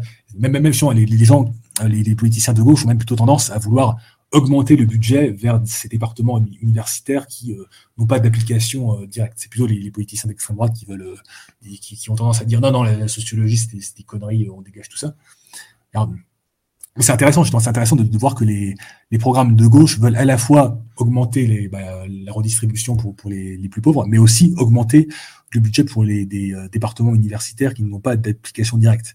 Et alors, du coup, si on accepte ça, bah, ça fait un petit peu, j'ai tendance à dire que ça fera un petit peu jurisprudence et qu'on devrait aussi, euh, à plus forte raison, mettre un budget euh, non ridicule sur euh, bah, tout ce qui serait bah, des, pistes de recherche un petit peu, un petit peu transhumanistes. Là, aujourd'hui, on, on, on, part de loin, donc on n'est pas, on, bon, là, on parle pas de singularité ou je sais pas quoi, on parle simplement de médecine anti-âge. Par exemple, un pas supplémentaire qu'on pourrait faire serait de se dire plutôt que de faire semblant et de se dire euh, on fait que lutter contre les conséquences du vieillissement, de se dire bah quand même toutes ces maladies euh, dans lesquelles on dépense des millions, le cancer, Alzheimer et compagnie, c'est des maladies liées au vieillissement. Donc du coup, si on si on vu qu'on met on met tous ces, ces, millions et ces milliards pour traiter les symptômes, est-ce que ce serait délirant de mettre quand même quelques millions pour euh, traiter un petit peu la cause quoi? Et, mmh D'ailleurs, c'est le discours qu'ont certains chercheurs qui travaillent sur le, vieillissement. Euh, enfin, je vais pas donner de nom parce qu'ils, pour ne pas les embêter, mais qui, le disent euh, euh, hors caméra, quoi. C'est que bah, bah, bah oui, au bout d'un moment, en travaillant sur le vieillissement, même simplement pour l'étudier, bah, on se dit, bah, au final, pourquoi est-ce qu'on prendrait pas le, mal à la racine et qu'on n'attaquerait pas directement le vieillissement Alors aujourd'hui, on a, des, instituts de recherche qui travaillent sur l'étude du vieillissement pour essayer de comprendre comment ça marche, comment marche le vieillissement cellulaire, euh, comment euh, marche le vieillissement des souris. Mais on n'a pas encore d'institut, ou même simplement d'équipe de recherche dont le but euh, assumé serait de dire on va chercher à faire de la. Tout comme certaines équipes de recherche ont le but assumé de dire on va essayer de trouver des solutions pour guérir le cancer, bah, on pourrait imaginer au moins une première équipe de recherche dont le but assumé soit de dire on va essayer de, de, ralentir, voire d'inverser le, vieillissement humain ou, de souris, peu importe. On, va s'attaquer à ce problème. Donc, ça, simplement, le, simple fait qualitatif de faire ce, saut, ce saut-là, bah, ce serait déjà une, avancée euh, que je trouve souhaitable et intéressante. Mmh Mais euh, tu, tu, disais aussi notamment que avec euh, les, la, conjoncture de société actuelle, euh, ce qui se passe dans le monde actuellement et tout ça, euh, tu penses que le, transhumanisme, en tout cas une partie peut-être du transhumanisme, parce que je pense que ça peut être très différent entre le longévitisme ou l'augmentation cognitive ou les interfaces cerveau-machine, etc. C'est pas du tout les, les mêmes enjeux. Mais disons qu'en tout cas, une partie du transhumanisme pourrait être utilisée même à mauvais escient aujourd'hui. par exemple bah, tu disais, euh, tu parlais par exemple justement du, du cas chinois, ou bien tu parlais aussi euh, de hum, transhumanisme. Euh, comment tu disais ça Transhumanisme. je sais, sais plus le terme exact, mais tu sais pour quand on a des Rolex ou des belles voitures, mais à la mode transhumaniste quoi, ou ce genre de choses. Et le, le, fait, si tu veux, d'avoir une meilleure société à quelque part avant de, de lancer des trucs dans le transhumanisme pour pas que le transhumanisme soit euh, de base plutôt négatif. Oui. Alors après, je pense que c'est toujours euh, pendant, pas parce que, euh, comment dire, on n'a jamais procédé en résolvant d'abord, on résout complètement le pire problème, puis on passe au suivant, puis au, puis suivant. Enfin, comment dire, même si on donne une très très grande priorité au pire problème de pauvreté, il faut d'une certaine manière, il faut, mettre un, budget sur euh, tous les problèmes à tous les niveaux, même si on met beaucoup plus de budget sur euh, la pauvreté, par exemple. Par exemple, on va pas se dire, euh, on arrête totalement la recherche sur le cancer, qui est un problème de vie riche, tant qu'on n'a pas résolu la pauvreté. Enfin, ça semblerait bizarre et je, je connais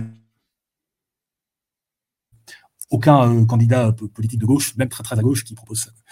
Donc c'est toujours en même temps, enfin sans, vouloir reprendre l'expression de, Macron, mais on, est, on agit sur tous les, sur tous les domaines en même temps. Donc évidemment, c'est pas forcément d'abord on résout tous les problèmes sociaux et ensuite seulement on fait des, des machins un peu transhumanistes, ce sera toujours en même temps.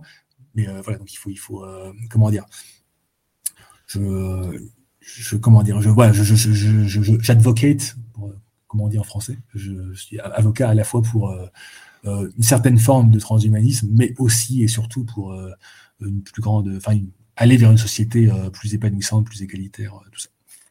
Mmh mais tu disais, tu vois, dans, dans ta vidéo justement sur où tu expliquais pourquoi est-ce que tu faisais moins de vidéos sur le transhumanisme, que tu avais quand même, disons, peur d'une certaine forme de transhumanisme. Et euh, tu disais presque que dans notre société, s'il y avait des trucs transhumanistes qui apparaîtraient, ça serait euh, quasiment euh, automatiquement, il serait négatif parce qu'il serait utilisé bah, justement dans le cas de la Chine pour mieux contrôler sa population, pour faire du transhumanisme exo et, et, exantatoire, je sais plus comment on dit, un truc comme ça, ostentatoire, voilà, c'est ça, ou, ou ce genre de choses. Ça, c'est quelque chose que tu penses toujours depuis que tu as fait ta vidéo? Euh, ouais, un peu plus ou moins. Bah oui, typiquement, bah, par exemple, euh, il y, a, plusieurs chercheurs en intelligence artificielle qui euh, sont à l'utilisation de la reconnaissance faciale pour euh, gérer les migrants et compagnie. Là, on pourrait se dire, ah, vous êtes contre la reconnaissance faciale, vous êtes des, des vous êtes anti-technologie. Bah non, on peut tout à fait être chercheur en IA, même très à la pointe de l'intelligence artificielle, et s'opposer à certaines applications de l'intelligence artificielle. Ou euh, encore pire, on pourrait imaginer, bah, je, je, je crois que récemment j'ai vu des trucs que euh, en scannant le cerveau de quelqu'un, on arrivait à, à voir les images qu'il pensait. Ça, ça, ça, va super loin, enfin, de façon, bien sûr, de façon très très floue, mais c'est assez vertigineux. Quoi. Du coup, euh, imagine, tu fais ça en, tu fais ça en Corée du Nord et, ça, ça, peut détecter toute personne qui a une pensée négative sur le leader suprême et tout de suite tu vas au goulag. Et, ouais, on, peut, on peut imaginer des applications assez terrifiantes de ça. Par exemple, j'ai vu qu'en dans certaines écoles chinoises, ils mettent des espèces de, un mini EEG sur la tête des élèves. Enfin, pas, un truc invasif, hein, pas, pas, encore, mais pas un petit casque à EEG pour euh, voir ce qui se passe dans leur cerveau pour vérifier qu'ils sont tout le temps attentifs en cours. Et là, c'est, enfin, comment dire? Je ne suis pas bien sûr contre le, but d'être d'avoir des élèves plus attentifs en cours, mais là, là, c'est vraiment une solution euh, extrêmement brutale et aliénante euh, au problème de, de l'inattention en cours, on va dire. Mmh et, euh, et du coup, par rapport au transhumanisme, aujourd'hui, on pourrait dire que tu as une, euh, une vision euh, où tu te dis, à quelque part, il faudrait euh, quand même que la société, disons, s'améliore déjà un petit peu, que, que le, le, le climat global, en fait, pas le climat, pas le pas, le réchauffement climatique, mais le climat global des, des tensions, etc., se calme un petit peu et puis que il y ait moins justement euh, essayer de faire en sorte qu'il y ait moins de trucs ostentatoires, etc. quand même un petit peu, disons, avant de développer le transhumanisme, ou tu penses que c'est des choses qui peuvent se faire en même temps? Bah, non seulement je pense que ça, ça, peut se faire en même temps, mais que de toute façon, alors là je vais être très pessimiste. En fait, c'est un peu comme le changement climatique, c'est il est extrêmement probable qu'on improbable qu'on arrive à résoudre le changement climatique euh, par euh, simplement de, de l'économie euh, euh d'émissions de CO2. Et la, logique dans par exemple par rapport au changement climatique, la logique dans laquelle je suis, c'est plus bah dans tous les cas, on, très probablement on, va prendre cher, mais euh, si vous pouvez prendre un peu moins cher, ce serait déjà moins bien. Parce qu'en gros, je, je sais que faut, faut, faut, pas faut pas être dans une logique tout ou rien où si on par, par exemple récemment il y avait, il y avait quelqu'un qui s'était enchaîné à un match de tennis pour avec un t-shirt, il, reste tant de jours parce que le dernier rapport du GIEC a dit qu'il restait trois ans. Le problème, c'est que c'est un peu une logique pour rien, que c'est genre, ah, si on manque l'objectif en trois ans, bah, c'est foutu, on n'aura plus qu'à se suicider. Non, c'est chaque demi-degré compte même, si on va vers un monde de réchauffement climatique, ce qui me semble malheureusement à ce stade extrêmement probable, bah, chaque demi-degré en plus, ce sera pire et ça aura des impacts euh, négatifs sur des, millions de gens, et ce qui voudra dire en plus davantage d'instabilité sociale, moins de ressources pour des trucs intéressants. Enfin, voilà.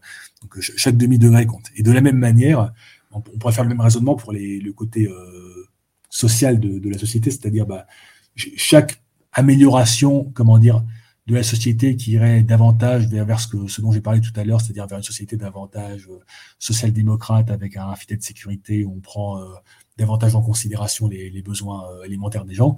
Ben, même, même si on n'a on a, on a, on a pas cette société-là dans, dans 50 ans, si, si, on en est un peu plus proche dans 50 ans que le scénario par défaut, ce sera moins pire et euh, ce sera un peu moins dystopique que le scénario par défaut.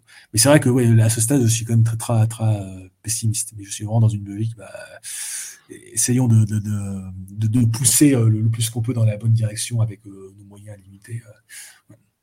Ouais, faire le maximum. Euh, bah là, on parle en, l'occurrence de, transhumanisme, mais de technologie de manière générale.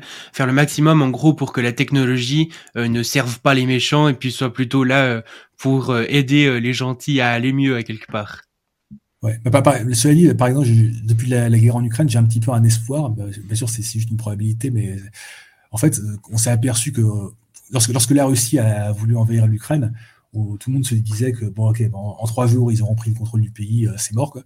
En fait, là, ils galèrent toujours à, conquérir, avec toute leur puissance, à conquérir des villes dans l'est du pays euh, face à, l'Ukraine, qui est un petit pays. Bon, il y a bien sûr qui, qui reçoit des armes occidentales, mais pas tant que ça. Et, euh, donc, un, petit pays arrive à tenir tête à ce qu'on pensait être une superpuissance militaire. Et pourquoi c'est le cas? Eh C'est parce que il y a plusieurs raisons, mais une des, des raisons, c'est que il y a eu tellement de corruption dans l'armée russe que, d'une part, ça, ça, les a poussés à complètement brouiller leur jugement et à surestimer leur puissance. Mais d'autre part, bah, il y a, en gros, il y a plein d'argent qui aurait dû servir à racheter des tanks qui est parti dans la, la, la nouvelle villa euh, sur la côte d'Azur du maréchal, machin truc. Et donc, et du coup, ce qui est intéressant, c'est que, en fait, les, les, les, modèles autoritaires comme la Russie, mais surtout la Chine, euh, impliquent toujours beaucoup de corruption. Et la corruption, d'une certaine manière, ça, ça freine les, les ambitions de, de, puissance impérialiste de ce genre de pays. Donc, euh, peut-être, par exemple, que Là, ce qui est bien, c'est que euh, avec la guerre, pas bien entre guillemets avec la guerre en Ukraine, parce que la guerre n'est jamais souhaitable, c'est que euh, ça, a peut-être réduit, au moins à court terme, la, probabilité que la Chine envahisse, fasse pareil avec Taïwan, parce qu'ils se disent, oula, euh, vu comme c'est la débâcle en Russie, peut-être on, on va pas, on va pas se mettre dans la même débâcle avec Taïwan. Mhm. Euh, du, coup, j'ai un espoir que finalement, qu'il y ait une espèce de, de, justice karmique qui fait que les, les modèles autoritaires, comme, comme, ils génèrent beaucoup de corruption, et eh ben, ils se tirent une balle dans le pied et au final, ils sont pas si puissants que ça et euh, ils n'arrivent pas tant à dominer le monde euh, qu'on pourrait le croire dans, leur, démonstration de puissance. Alors qu'on voit le, défilé annuel de l'armée russe ou chinoise ou les, toutes les annonces de, des, géants du numérique chinois. Ouais en passant, oui, je pense que la Chine a effectivement atteint un niveau technologique très avancé, mais il faut aussi prendre en compte le fait que ce genre de pays euh, très, autoritaire a tendance à beaucoup euh, bullshiter euh, parce que comme il n'y a pas vraiment de, presse indépendante, s'ils si, mentent en gonflant leurs chiffres x10, personne n'osera les contredire. Mmh Et du coup, ben, pour partir sur quelque chose de complètement différent, j'ai vu euh, bah, notamment du coup que c'était passé sur euh, une vidéo euh, là de Psyodélique sur le wokisme et tout ça. Et du coup, je me demandais de manière générale, toi, qu'est-ce que qu'est-ce que tu penses du wokisme sur Internet ou de manière générale? Est-ce que toi-même tu te décrirais comme un woke ou bien pas? Alors, il faut juste déjà refaire rapidement l'historique du mot parce que ça, a été utilisé non ironiquement pendant une très brève période de temps. Donc, c'était plutôt du côté des militants afro-américains. Enfin, euh, je ne sais, pas si c'était utilisé uniquement par des afro-américains, mais en tout cas, c'était pour désigner les gens qui étaient euh, woke, donc éveillés, donc conscients euh, des inégalités structurelles que subissent les Noirs américains, ce que, ce que je suis assez d'accord avec ce discours d'ailleurs. Et puis, ça a été très rapidement retourné un petit peu comme c'est comme l'expression social justice warrior, ça a été utilisé non ironiquement par des gens pendant, sur Twitter pendant un très bref laps de temps, puis ça, ça a été très très vite récupéré pendant par par les, les réactionnaires pour, comme un, pratiquement une insulte hein, pendant plusieurs années. Mhm. mais, là, c'est devenu tellement ridicule à ce stade qu'en gros, on fait le, moindre truc vraiment progressiste. Ah, c'est du wokisme. Bah, au bout d'un moment, il y a des gens qui disent eh ben ouais, euh, je, suis, je, je suis woke, qu'est-ce que tu vas faire? Donc du coup, c'est un, retournement du retournement du stigmate. Donc on, recommence à avoir des gens qui, n'auront plus de problème à se dire euh, oui, je suis woke et je t'emmerde pour euh, tellement l'usage de, de, ce mot devient abusif. Et, D'ailleurs, j'ai l'impression qu'on voit ça avec euh, d'autres mouvements, tu vois, par exemple les complotistes, c'est un peu la même chose, où je vois de plus en plus de personnes se revendiquer complotistes, ou bien même, euh, ouais, ouais, des, des, des, trucs comme ça, où finalement on emploie des mots pour euh, qualifier des, des personnes de point de vue péjoratif, et puis finalement elles s'approprient ce mode d'un point de vue plutôt amélioratif presque des fois. Bah, bah c'est typiquement c'est le, le, mot gay quoi. C'est à, une époque c'était c'était très péjoratif, puis là on parle de gay pride. Il y a, à la Gay Pride, on peut voir passer des, des chars sur lesquels c'est marqué euh, euh, trans, PD, Gwyn, euh. Donc, euh, c'est des, des, mots qui, à une époque, étaient utilisés de manière très péjorative et qui se sont été réappropriés. Mm-hmm. Bon, cela dit, ça, ça, marche dans tous les sens. Et maintenant, il y a des gens qui se disent Ouais, je suis facho, et alors, qu'est-ce que tu vas faire hein? Ouais. Mais euh, ouais, ouais, donc bah, j'ai vu dans les recommandations YouTube, mais j'ai pas encore regardé. Il y a une vidéo de Clément Viktorovitch qui, qui s'appelle euh, le wokisme, arme de disqualification massive. Alors je peux, assez, je peux imaginer assez facilement ce qu'il va dire, c'est que en gros, si on veut critiquer un truc un peu progressiste, bah, il, faut quand même, faut, faut, se confronter à cette proposition et avoir des vrais arguments, ce qui est un peu compliqué. Mais par contre, si on peut dire ce truc progressisme, c'est une énième tentacule du wokisme, et le wokisme, c'est très grave, ça fait très peur, donc c'est mal. Du coup, ça permet de disqualifier de massivement plein de trucs sans, sans même argumenter. Euh, ce qui malheureusement est assez efficace euh, dans les médias euh, aujourd'hui. Mhm. Et puis, du coup, est-ce que tu penses qu'il y a quand même certaines dérives dans ce qu'on pourrait appeler le wokisme, ou bien non? Alors, c'est compliqué parce que, en fait, les trucs les plus extrêmes qui ressembleraient à des dérives que je pourrais, auxquelles je pourrais penser, ce serait plutôt aux États-Unis mais en France, franchement, je vois pas trop. Typiquement, bah, je vois plein de gens sur Twitter qui se font traiter euh, d'ultra méga gigawoke, alors que je, trouve leur discours euh, extrêmement euh, mesuré et raisonnable. Bah, par exemple, typiquement, la fameuse Rokhaya Diallo, qui est, la grande prêtresse du, du postcolonial intersectionnel. J'ai écouté parce que au, début, je, je, savais qu'elle avait cette, cette réputation, cette réputation là. Du coup, je suis allé écouter quelques interviews et enfin je, trouve même son discours est, trop soft sur certains sujets. Alors que je suis même pas un militant euh, antiraciste euh, décolonial. Mm-hmm. En fait, donc, il y a vraiment un, gap entre cette espèce d'image terrifiante qu'on va trouver dans, des, dans certains médias, genre Figaro, Valeurs Actuelles, et, ce que disent réellement les gens, et qui au final me semble très, très raisonnable, voire même, voire même gentillet. Quoi. Bah, du coup, une des critiques qu'elle est plus faite euh, aux, aux wokistes, c'est cette histoire de cancel culture. Et, euh, et justement, bah, qu'est-ce que tu penses de ça? Est-ce que tu penses déjà que ça existe? Et euh, est-ce que tu penses que c'est positif ou non? Enfin, ouais. Ouais. Alors là, là, encore, je, pense qu'aux États-Unis, on pourrait trouver des, exemples de ce cette culture pour lesquels je me dirais ah ouais, là c'est vrai que c'est un peu chaud, mais alors, je ne sais pas si c'est une question culturelle, mais j'ai l'impression qu'aux États-Unis, ils sont plus en mode que ce soit à droite ou à gauche, euh, tu vois, ça, va être le, type qui va dire No, sir, you are wrong. Euh, je, vas-y, le mec qui se met à crier, qui, qui monte sur leurs grands chevaux de manière extrêmement théâtrale. Euh, et, bon, c'est quand même un peu moins le cas en France. Et du coup, ouais, en France, franchement, les dix derniers trucs que j'ai vu qualifier de cancel culture, franchement, c'était mérité. Quoi. enfin, je veux dire, c'est. Dans, 9 cas sur 10, les, gens qui, qui parlent de, de cancel culture, c'est gros, je veux avoir le droit de dire ce que je veux sans jamais être euh, accountable pour, pour, pour, ce que je dis. C'est ce qui est un peu, un peu chou. Mhm. Mais je pense qu'il y a aussi euh, une histoire un peu de, de virulence dans la critique, c'est-à-dire que des fois, euh, il y a, y a des, des, gens qui disent des choses, etc., même sans forcément s'en rendre compte, juste parce que notre monde est un peu pas encore ultra ouvert euh, sur beaucoup de, questions euh, progressistes, mais euh, qui disent des choses comme ça, et puis finalement, en fait, ils, se prennent une, une, vague de, de, critiques qui sont souvent justifiées, mais parfois de manière assez virulente, tu vois, et du coup, ça peut être même ça peut être associé à une sorte d'harcèlement en ligne, quoi. Ouais. Alors oui, non, parce que alors, récemment, je me suis fâché avec la, beaucoup de gros comptes sceptiques zététiciens. Il y, en a beaucoup qui m'ont bloqué là. En fait, en fait, ce que, je me suis aperçu avec ce genre de polémique, parce qu'on pourrait dire qu'il y a, eux, ils se, plaignent, souvent qu'il y, aurait une certaine extrême gauche qui essaye un peu de, de cancel les gens, qui est toujours dans la pureté morale, qui veut qu'on soit parfait. Alors, bien sûr, si on prend leur version des faits, on se dit ça va un peu trop loin. Mais euh, si on voit l'envers du décor, ben, l'envers du décor, c'est que, en gros, clairement, beaucoup de youtubeurs ont un peu dit ou fait de la merde pendant plusieurs années sur certains sujets. Ils ont eu des critiques euh, très, très pédagogiques, euh, très, très bienveillante et compagnie, qu'ils ont euh, clairement vu et complètement ignoré, parce que ouais, bah, je m'en fous, j'ai une audience, je fais ce que je veux. Et euh, du coup, au bout d'un moment, ces mêmes personnes qui s'estiment un petit peu qu'on leur marche dessus en disant de la merde, bah, commencent à s'énerver un petit peu. Et là, ça devient virulent. Et, du coup, ils vont juste prendre le passage. Ah, regardez, ils sont virulents, ils sont hystériques, c'est la cette culture. Ouais, sauf qu'on on voit pas tout, tout l'historique qui y a eu avant. Donc, euh, mmh quand même nuancer pas mal euh, ce, de ce point de vue. Et puis justement, par rapport à cette histoire de, de virulence sur Internet, j'ai récemment revu une de tes dernières vidéos euh, qui s'appelle euh, quelque chose comme euh, La virulence, c'est pas bien ou quelque chose comme ça. Et, et j'ai été assez étonné en fait en regardant cette vidéo parce que bah, tu critiques plusieurs formes justement de virulence en disant, tu vois, que ça... ça, ça ne favorise pas du tout et ça défavorise euh, le, débat d'idées, d'échanges constructifs, etc. Et, euh, que ça met juste les gens dans une certaine forme de réactance, tu vois.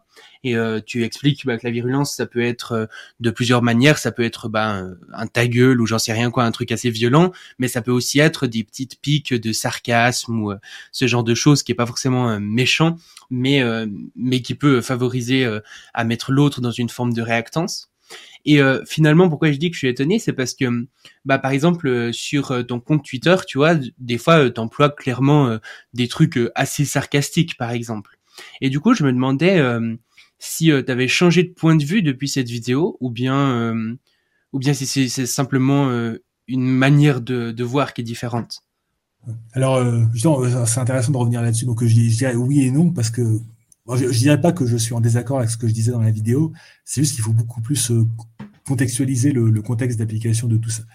En, en, fait, j'avais reçu pas mal de critiques à l'époque sur cette vidéo d'amis un peu à gauche que j'avais pas vraiment compris sur le moment, qui me disaient Enfin, en gros, ça, ça, ça, dépend à qui tu t'adresses. Euh, typiquement, l'exemple classique, c'est, euh, euh bah, je sais pas, par exemple, après le, le, le, meurtre de George Floyd, il y a eu plein, plein de gens qui sont venus, euh, dont en particulier des Noirs qui sont allés défiler dans la, dans la rue en, avec des slogans un peu virulents quand même. Est-ce qu'on est qu'on va reprocher à ces gens de d'être virulents? Enfin, ce, ce, serait un petit peu indécent. Quoi. Donc, on peut pas reprocher, je sais pas, ou des, des ouvriers ou des des, gens qui manifestent parce qu'ils n'arrivent plus à boucler les fins de mois, on ne va pas leur reprocher d'avoir des slogans un petit peu euh, virulents. Donc, euh, donc il y a quand même une prise. Il faut prendre en compte le contexte de bah, comment dire.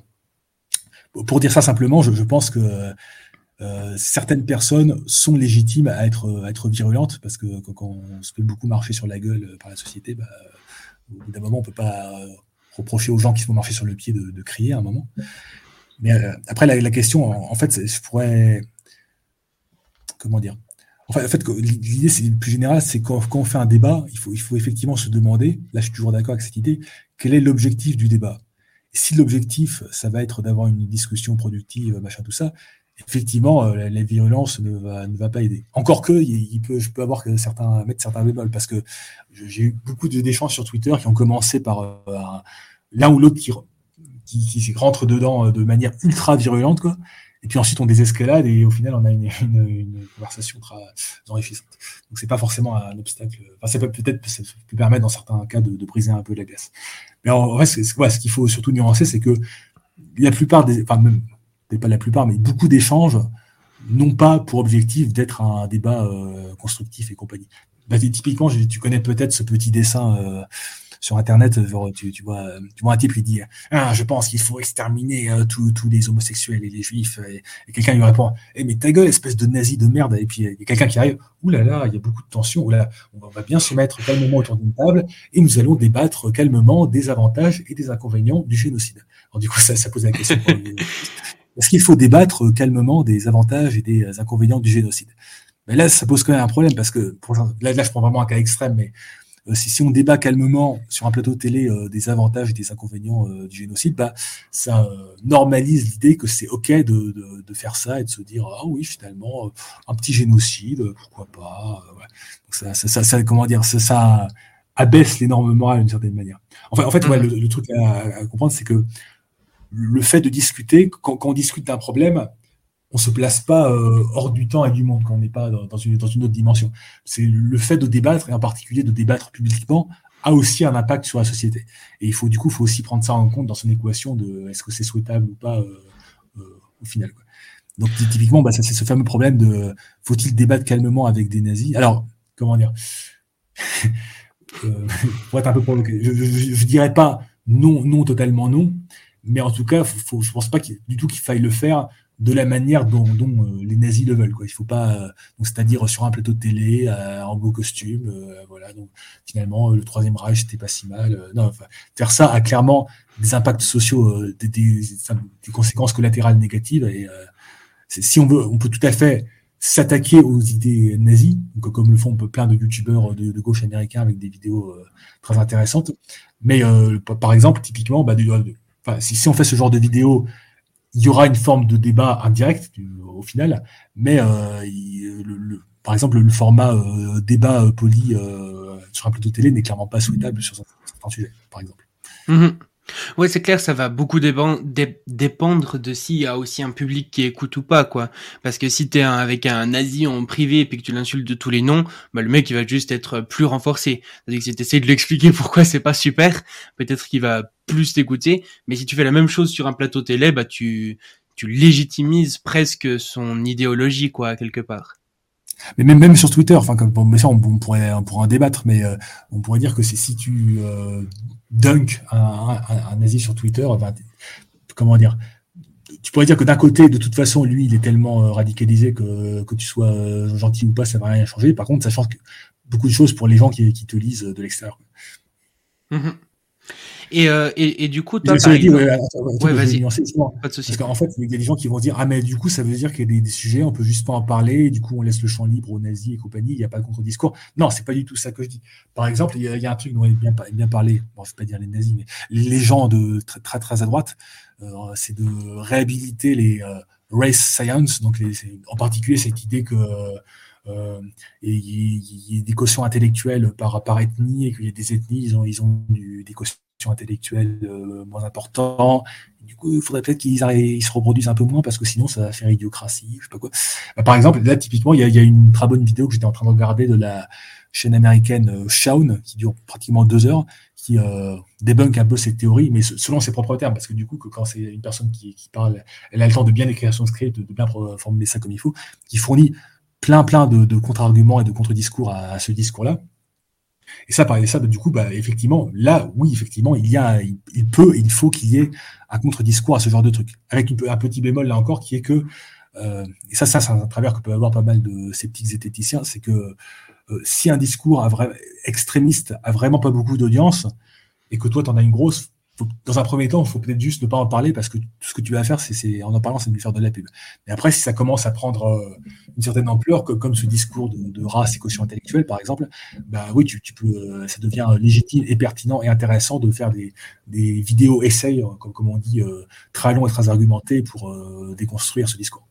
Donc, donc je dis pas du tout qu'il faut euh, être euh, faire la politique de l'autruche. Euh, ça, ça, ça c'est un peu la caricature du discours, enfin de, du discours de gauche. Non, il faut, il faut pas faire la politique de l'autruche. Il faut se, lorsque des discours qu'on considère dangereux commencent à avoir une certaine audience, il faut qu'il y ait un contre-discours. Mais ce, ce contre-discours peut prendre plein de formes, et en particulier la forme du, du débat n'est, souvent n'est pas souhaitable. Il y a un autre, un autre exemple qui parlera à plus de gens, peut-être, c'est pour le changement climatique, bah, typiquement, il est déconseillé à des climatologues euh, d'aller euh, faire des débats télé avec des climato-sceptiques. Parce que même s'ils ont raison euh, scientifiquement, ils vont se retrouver avec des, types qui sont surentraînés en termes de, rhétorique. Et du coup, au final, ils vont perdre des points. c'est, le, le climato-sceptique qui aura gagné des points dans l'émission. Mmh. Et puis, euh, et puis du coup, bah, par exemple, euh, toi, d'un point de vue plus personnel sur Twitter ou comme ça, est-ce que euh, parfois tu considères, par exemple, qu'une certaine forme d'ironie ou de sarcasme, ça peut être utile pour partager tes idées? Alors, comment dire, clairement sur Twitter, je ne suis pas toujours en mode est-ce que ce tweet va avoir un impact globalement positif sur le monde? Alors, c'est, vrai que depuis le, le Covid, j'ai fait une utilisation un peu plus égoïste, c'est-à-dire bah, en gros ce que je avant je dis le même genre de truc qu'avant je disais sur des serveurs Discord privés. bon, bah, sauf que là, bah, il y, a, y, a, quelques gens qui, qui peuvent le voir, mais bon, si, si, ça les dérange, bah, je, je, suis vraiment désolé. Bah, ils peuvent au pire se, se, se, désabonner, ce qui est le cas de pas mal de gens, mais bon. Mais euh, clairement, euh, enfin, tous mes tweets ne sont pas en mode euh, calcul utilitariste pour maximiser l'utilité globale. Ouais. Mais, après, bah, par exemple, bah, typiquement, juste avant, juste avant cette émission, je, discutais de manière un peu virulente avec un type qui disait que euh, si le parti de, Mélenchon gagne les législatives, ça va être l'horreur, non, il disait vraiment que ça allait être pire que le nazisme et euh, que la manière dont il parle des riches, c'est exactement la manière dont on parlait des juifs dans l'Allemagne nazie. Là, par exemple, je, trouve que c'est un discours qui est quand même clairement indécent, quoi, de comparer euh, le fait de taxer un peu plus les riches à des camps de concentration et euh, comment dire le, fait de. Alors, je, je dis pas que je suis dans une démarche, euh, je, vais lui tomber dessus parce que le fait de lui tomber dessus, ça va avoir un impact globalement positif, mais je pense que c'est comment dire c'est pas mal que ce genre de discours rencontre un, un, écho négatif, on va dire, d'une manière ou d'une autre. Mmh Et puis, Et, euh, ben, en, ouais, passant, un dernier truc, c'est que voilà, euh, on peut quand même avoir, en fait, de, toute façon, on, on, le, ce fantasme du, du, du, grand débat dans lequel on va, on va résoudre tous les désaccords, enfin, c'est jamais possible. Ce qui se passe en pratique, c'est qu'on a des, des, échanges plus ou moins longs et qu'à chaque échange, bon, Parfois, ça peut être totalement improductif, mais parfois, on peut avoir un, petit élément de progression. Par exemple, certains vont changer un petit peu d'avis sur un sujet, ou bien on va, à défaut de changer d'avis, on va comprendre un peu mieux la perspective de certaines personnes.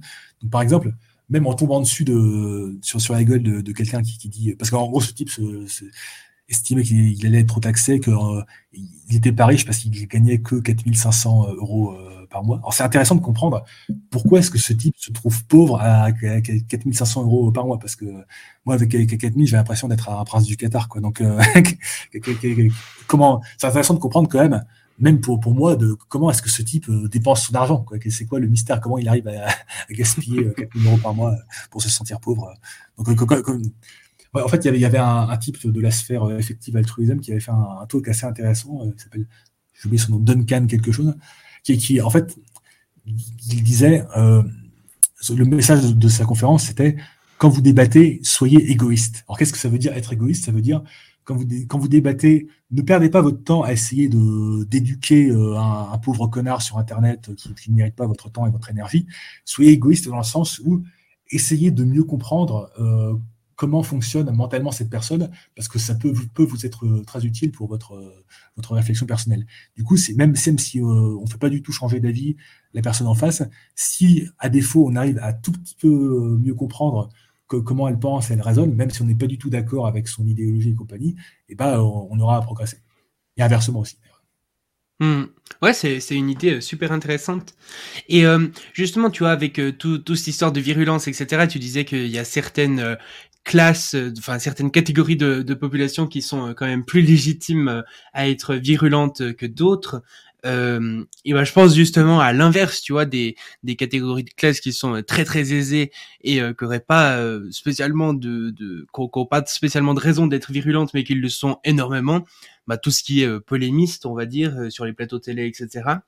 Et je pense notamment, tu vois, à Laurent Alexandre, qui est extrêmement virulent sur certains sujets. Et euh, justement, je me demandais d'un point de vue plus global, en fait, euh, bah, par exemple, qu'est-ce que tu penses de, de Laurent Alexandre, euh, par exemple, par rapport au transhumanisme? Est-ce que tu considères que c'est quand même bien parce qu'il permet de faire découvrir à pas mal de gens ce qu'est le transhumanisme via des punchlines très virulentes et tout, mais qui au moins du coup sont, sont vues? Ou bien est-ce que tu penses que c'est, vraiment terrible et puis il faudrait il faudrait pas trop qu'il raconte de conneries là-dessus? Bah, déjà, je pense que euh, Laurent Alexandre est un personnage euh, assez cynique dans le sens où tout ce qui l'intéresse, c'est parce qu'en gros, en gros, il a, il a fait fortune en vendant Doctissimo et puis maintenant, bah, il, en gros, il a, un temps libre illimité et puis euh, tout, en, tout, en, mangeant des petits fours, du coup, il peut s'amuser comme il veut. Et la manière dont elle a décidé d'utiliser son, temps libre, c'est de devenir bah, un personnage public qui écrit des tribunes et compagnie.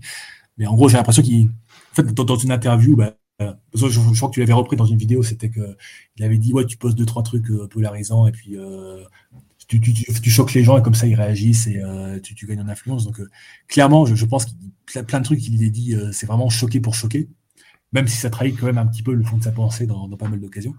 Donc ce qui, l'intéresse, c'est pas c'est même pas de, promouvoir le transhumanisme ou même de combattre le transhumanisme ou d'avoir un transhumanisme positif, c'est de faire son, son, buzz sur le transhumanisme. D'ailleurs, à une époque, il parlait beaucoup de transhumanisme, mais maintenant, il, il a switché un peu vers. Euh, à un moment sur Twitter, sa bio Twitter, c'était euh, anti-Greta Thunberg. Tu vois, mon, identité, c'est euh, je suis anti-Greta Thunberg. Il faisait 40 000 tweets par jour sur, pour taper sur Greta Thunberg. C'est vraiment pas terrible, je trouve. Mm-hmm. Mais, il, il a eu sa période transhumaniste. Là, je pense qu'il bah, en parle encore un peu, mais euh, il, est un peu switché vers le côté euh, ah, il y en a marre de ces Khmer verts qui, avec leur euh, apocalyptisme climatique. Il écrit son dernier, je crois que c'est Jouissez jeunesse. Gros, c'est dans le sens, c'est-à-dire n'écoutez pas tous ces casse-couilles écolos, jouissez, baisez, mangez bien, mangez de la viande. Ouais. c'est un peu ça.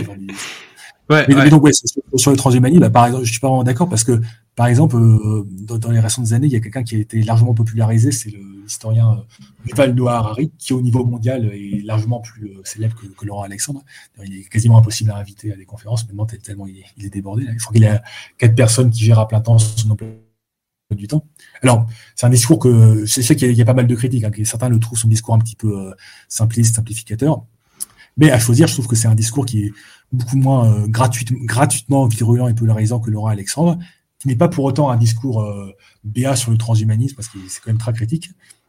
Mais c'est un moyen de, euh, par exemple, avec son livre Homo Deus, de, faire parler du transhumanisme d'une manière qui me semble quand même euh, moins nocif que, que Laurent Alexandre. je ne pense pas du tout que, le, style de Laurent Alexandre soit nécessaire pour faire parler de certaines idées.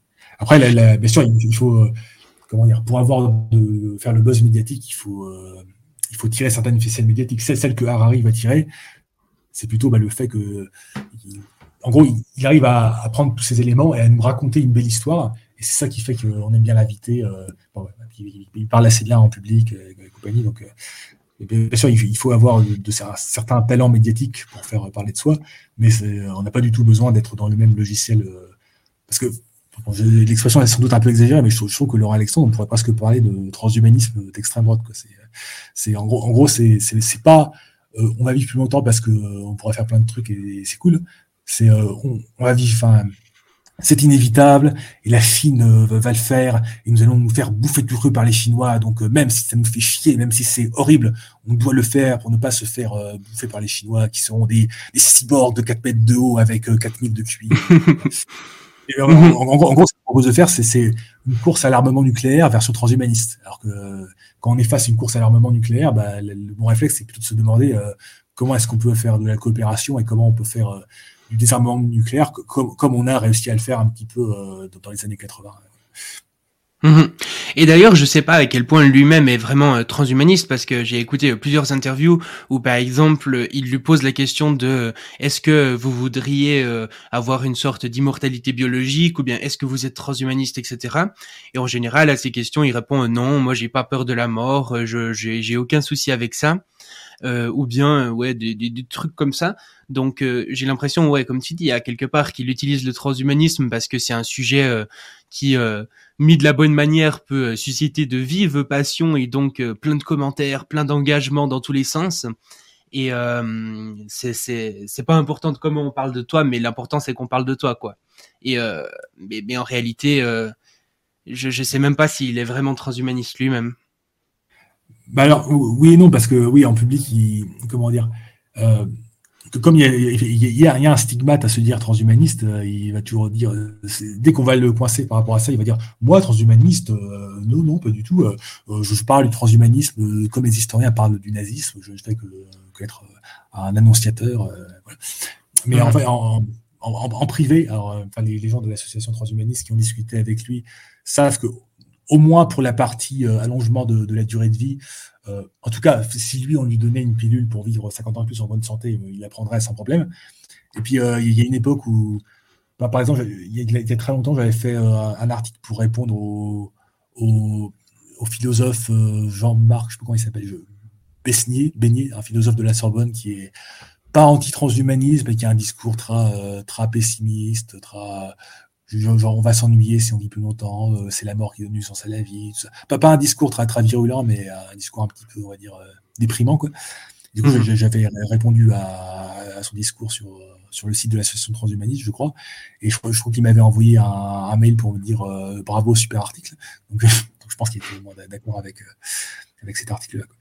Mais euh, oui, je, je, il, il, euh, je pense que personnellement, il est plutôt favorable, sans être forcément un, militant. Mais en, en, public, il va, il va, va s'en laver les mains. ah non, non, moi, moi transhumaniste, ah, elle est bien bonne celle-là. Ah ouais, alors c'est vraiment étonnant parce que bah vraiment j'ai vu des interviews où il dit que il veut pas vivre plus longtemps, il a pas peur de la mort, etc. Donc euh, ouais, gros, grosse différence quand même entre le discours euh, public et privé.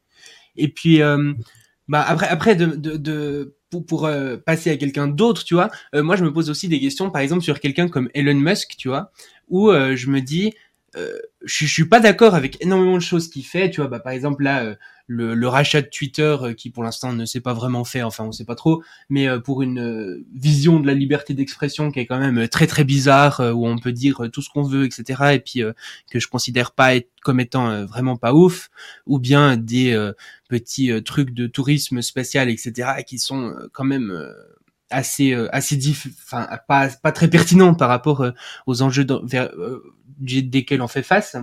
Mais en même temps, je me dis que bah d'un côté, tu vois, par exemple avec Tesla, ils favorisent quand même euh, bah, les, les, voitures électriques ou bien euh, ou bien euh, les, les même les, les, avancées sur les batteries, tu vois, qui pourraient permettre euh, justement de stocker de l'énergie pour les énergies renouvelables, ou bien même il a la société euh, Tesla Energy qui permet justement de, de développer euh, des panneaux solaires ou ce genre de choses.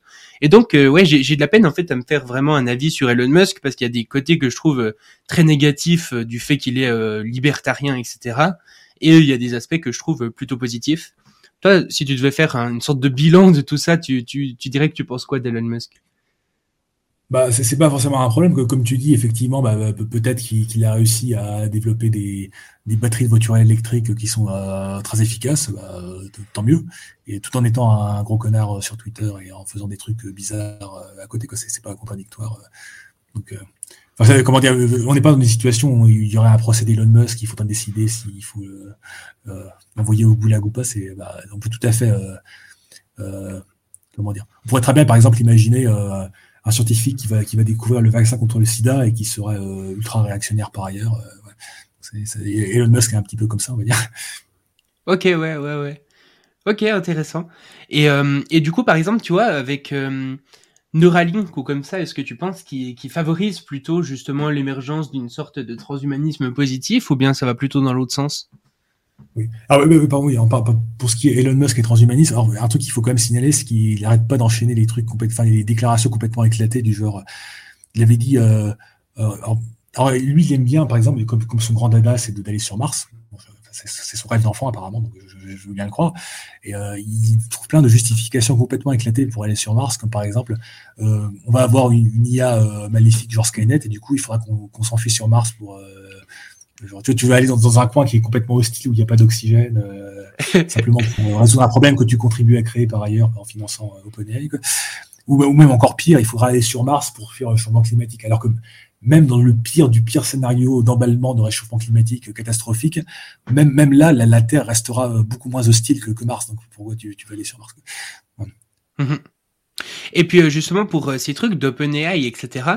En fait, euh, moi j'ai été vraiment impressionné parce que au début, tu vois, je m'étais dit, enfin, il me semble qu'au départ, le, le, but de OpenAI, qui est un truc qu'a fondé Elon Musk, enfin, tu, tu me corrigeras, mais mais c'était justement d'avoir de, de, développer de la recherche pour avoir des intelligences artificielles plutôt bénéfiques pour l'humanité. Et justement, en fait, c'est en suivant, en suivant sur Twitter que j'ai vu que maintenant, c'était devenu un truc limite diabolique, quoi. Euh, qu'est-ce qui s'est passé avec OpenAI en fait? Bah, genre, que, comme c'est des, gens qui ont une, culture du, secret très, très poussée, c'est un peu difficile à dire, mais euh, mon interprétation, c'est que, bon, dans les investisseurs de départ, il y avait Elon Musk, mais il y avait aussi d'autres personnes.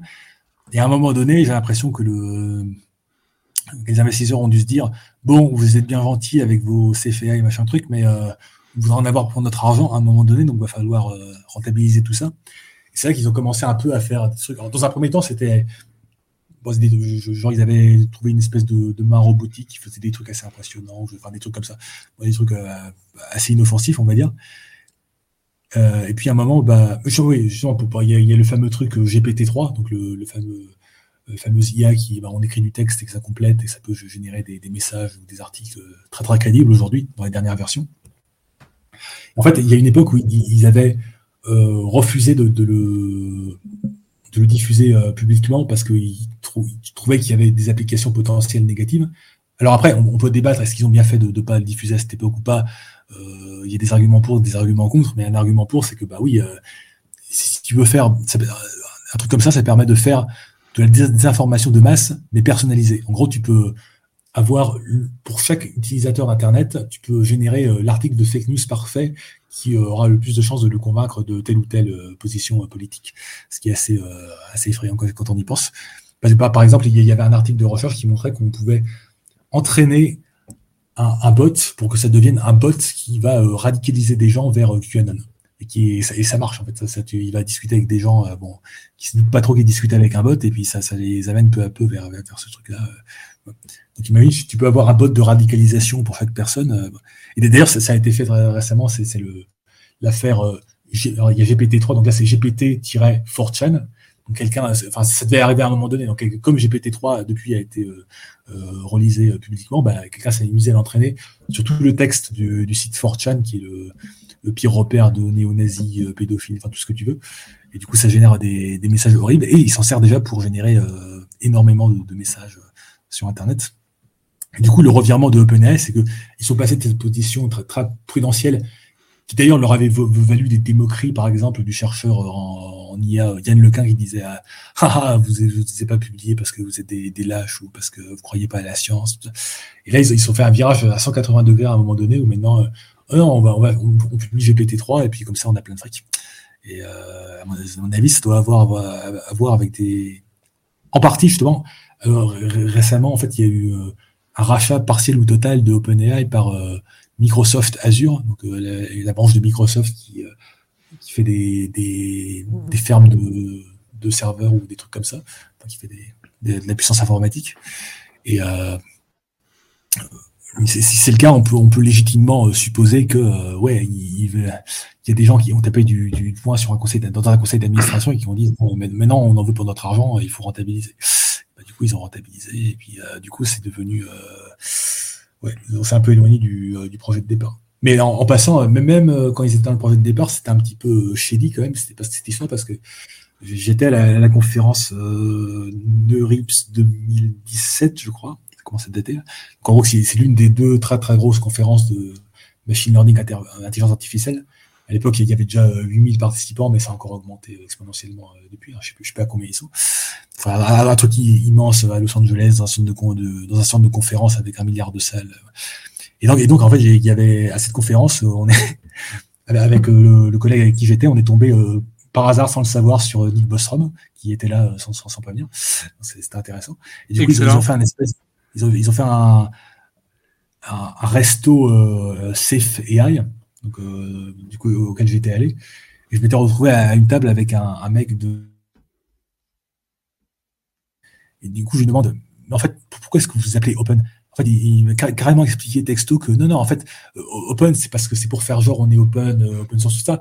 Mais en fait, le but, ultimement, c'est que. en, fait, ils sont un peu dans cette idée-là que. ils sont les seuls à, savoir comment bien créer une bonne IA. Pour comprendre ça, il faut avoir lu les, tous les écrits de Nick Bostrom, Super Intelligence, Eliezer Yudkowsky, donc l'idée de. Enfin, comment dire, tu, vois ce que c'est toute cette littérature qui pense qu'il y a euh, un certain type de risque d'IA qui me semble très intéressant à considérer. Donc en gros que, qu'en gros que l'IA par défaut, une IA de niveau humain par défaut sera catastrophique et que du coup, il faut surtout pas se rater quand on en invente une, ce, qui, est une ligne de réflexion qui me semble tout à fait pertinente et intéressante. Mais euh, la branche américaine des gens qui réfléchissent à ça a des, des, petites tendances à la dérive sectaire. Alors, je sais qu'on a récemment supprimé la, la Mivilude en France, mais si on, si on les faisait examiner, euh, ces gens-là, je pense qu'il y aurait beaucoup de warnings de dérive sectaire, genre de, genre de, de gouroutisation de, certaines personnes, genre Bostrom, Yudkowsky et compagnie. Et donc ils ont tendance à penser que eux sont les seules personnes à avoir eu l'élimination de la rationalité avec un, grand R, et qu'ils ils sont, ils sont les seuls à, à, être capables de créer une safe AGI bien comme il faut. Et si c'était n'importe qui d'autre, ça va être forcément la catastrophe. Et du coup, ce qu'il faut, c'est qu'il faut amasser des talents et des financements. Ensuite, il faut faire, il faut passer en mode super secret, euh, sans parler à personne. Et, euh, et c'est nous qu'on va créer la, la bonne euh, AGI comme il faut. Et, et en, passant, il y, a, il y, a, une différence assez intéressante entre. En fait, un autre institut qui essaye de faire ça, c'est le MIRI, donc Machine Intelligence Research Institute. Alors eux, ils sont dans une optique. Ils pensent que le problème de l'intelligence générale, c'est pratiquement une formule mathématique en gros, un, problème que pourrait résoudre un petit génie euh, dans, son, dans son bunker. Donc, en gros, que le, paradigme actuel de l'intelligence artificielle est une impasse complète et qu'il faut trouver une espèce de formule, euh, un peu comme la formule de Bayes, qui va être la formule de l'intelligence artificielle générale. C'est à partir du moment où on aura cette formule, ben, deux semaines plus tard, on aura l'AGI. Bon, je caricature un peu, mais c'est l'idée. Et mm-hmm. euh, OpenAI, eux, il y a beaucoup de similarités, mais eux, ils pensent au contraire que justement, non, avec la dernière révolution de l'IA, qui est en gros la révolution des réseaux de neurones, et plus récemment la révolution des euh, large, language models, donc euh, GPT-3 et compagnie, on a déjà le squelette de ce qu'il faut pour une AGI, et c'est uniquement, à partir de maintenant, une question de puissance de calcul. Et du coup, ce qu'il faut, c'est ajouter la puissance de calcul, ajouter la puissance de calcul. Ce qui, en, en, en, passant, rend leur partenariat avec Microsoft Azure un petit peu flippant parce que, est-ce que Microsoft Azure euh, vend de la puissance informatique Donc, est-ce qu'ils essaient de faire un truc de ce côté-là? Je, ne sais pas en tout cas, ce qu'ils essayent de faire récemment, bah, c'est de faire des, versions de GPT-3. Euh, je ne sais pas si ça s'appelle encore GPT-3, c'est peut-être 4, mais euh, c'est toujours plus puissant avec des, modèles toujours plus, avec toujours plus de paramètres. Euh, Donc là, ils sont en mode performance, performance, performance. c'est chaud parce que alors, je sais pas si tu as lu le, bouquin Super Intelligence. non, je l'ai pas encore lu, mais c'est sur ma liste de lecture. Ouais. Euh, ça, c'est un bouquin très intéressant et avec lequel j'ai beaucoup de critiques, mais qui est euh, intéressant à lire euh, dans, tous les cas. Et en fait, le dernier chapitre du bouquin, c'est en gros, c'est il parle du risque de, entre autres, d'une course à l'intelligence artificielle entre les États-Unis et la Chine qui ferait que la sécurité passerait au deuxième, voire au troisième ou au quatrième plan. Et ben là, clairement, OpenAI a enclenché une nouvelle course à l'IA dans le domaine des large language models, en publiant publiquement GPT-3 qui a fait qu'il euh, y, a aussi Google qui s'y est mis avec son modèle Switch. Euh, et puis il y a la Chine qui s'y est mis avec un modèle de. je, perds les ordres de grandeur, c'est un trilliard de trilliards de trilliards de paramètres, des trucs inimaginables. donc OpenAI a été à l'origine de la plus grande course à l'intelligence artificielle frénétique actuelle, qui, comme l'a présagé Bostrom, malheureusement fait sans doute passer la sécurité au cinquième plan. Donc, euh, mhm. pas, bravo OpenAI. et, euh, et, justement, pourquoi tu penses que des gens comme euh, Yann Lequin ou comme ça n'ont pas du tout peur de ce genre de super IA ou même IA générale, etc. Alors, comment dire? Bah, Justement, on, parlait tout à l'heure d'Elon Musk qui a des côtés positifs et négatifs. Bah, Yann Lequin, c'est pareil. D'un côté, côté ses, travaux ont été sur les réseaux de neurones ont été fondateurs à une époque où les réseaux de neurones étaient vraiment étaient tellement méprisés que à des conférences d'IA, on pouvait même pas publier des réseaux de neurones, ils devaient faire leur propre conférence à côté. Euh, par exemple, la, conférence Neurips, qui est aujourd'hui l'une des, grandes conférences d'IA, à la base, c'était juste un workshop, un workshop dissident de la communauté euh, d'intelligence artificielle, parce que c'était un petit peu euh, des vilains petits canards qui faisaient des réseaux de neurones.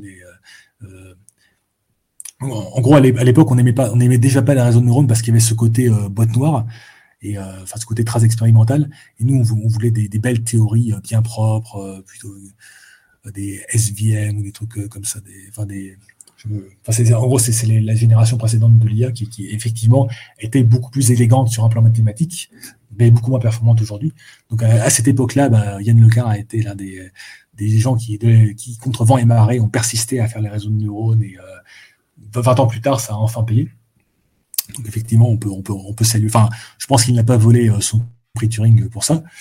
Mais à autre côté, enfin, c'était pas du pre-Turing, c'était déjà de, de, quand il est, avant il avait déjà eu un, cours au Collège de France, il, avait été nommé chef de la recherche chez Facebook, donc euh, je pense qu'il a aussi un, gros melon à la Didier Raoult, ce qui peut-être peut l'amener à penser que toutes ces réflexions un petit peu au doigt mouillé sont forcément pertinentes, même quand elles sont pas très réfléchies et qu'il a tendance à mépriser le, point de vue de ses interlocuteurs.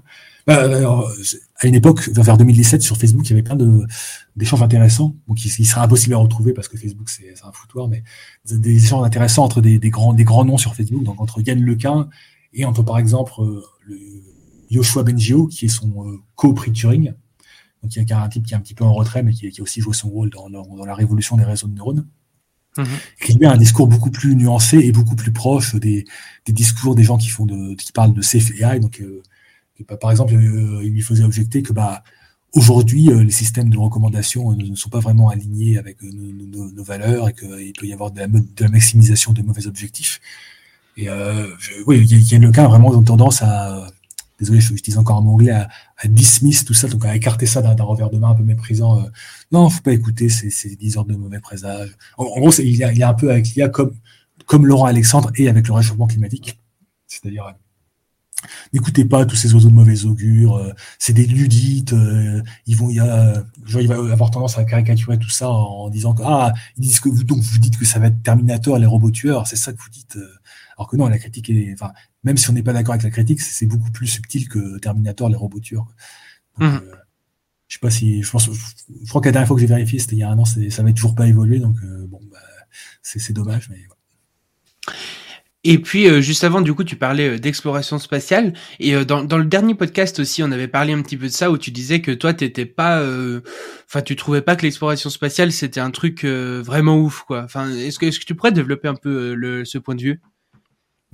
Alors, sinon, pour, pour, euh, introduire un peu ce sujet, euh, récemment, j'avais vu dans, mes recommandations euh, YouTube biaisé, le, type qui fait la ouais, Hugo Décrypte avait, fait une vidéo Elon Musk réagit à mon interview de Bill Gates parce qu'en fait il avait fait une interview de, Bill Gates récemment mm-hmm. et dans cette interview donc Bill Gates à il parle d'Elon Musk et Elon Musk dit ouais bah plutôt que d'envoyer des fusées dans l'espace on devrait mieux s'occuper de la malaria et de la pauvreté et apparemment, bon, Elon Musk, dès qu'Elon Musk poste un, tweet à la con, ça fait un article. Donc là, il, avait réagi sur Twitter, euh, soupir, en mhm. réaction à, un tweet qui, mettait cet extrait de Bill Gates.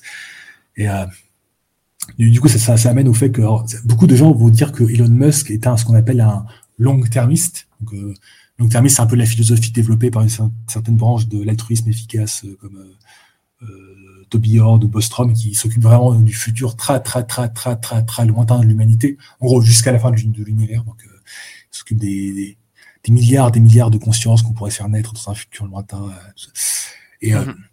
du coup, certains vont, dire que Elon Musk, d'ailleurs, Elon Musk a récemment cité un papier de, de Bostrom qui, qui, est très très court et facile à lire qui s'appelle Astronomical Waste. Donc, ça parle un petit peu de, en gros, du alors, c'est intéressant parce que si on lit l'article trop rapidement, comme l'a sans doute fait euh, Elon Musk, c'est ça, parle euh, dans un premier temps du coût en termes de, de, biens dans, le futur du futur du futur de déléguer le progrès technologique. Du coup, euh, Elon Musk a dû lire le début de l'article et s'est dit ouais, du coup, j'ai raison d'envoyer des fusées dans l'espace et tac dans, ta gueule Bill Gates.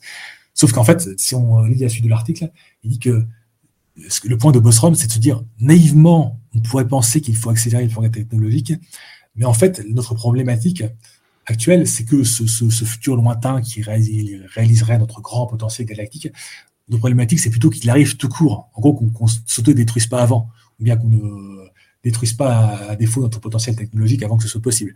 Et donc, du coup, l'argument de Bostrom, c'est plutôt un, argument euh, enfin, proche de Bill Gates, mais pour des raisons totalement différentes, qui est de se dire, si on veut qu'on ait ce grand futur euh, cosmique de l'an 10 000, eh ben, il faut éviter de s'autodétruire par la technologie. Et du coup, ça doit, il faut euh, tout miser sur la, safety, et en particulier de, l'intelligence artificielle et, compagnie.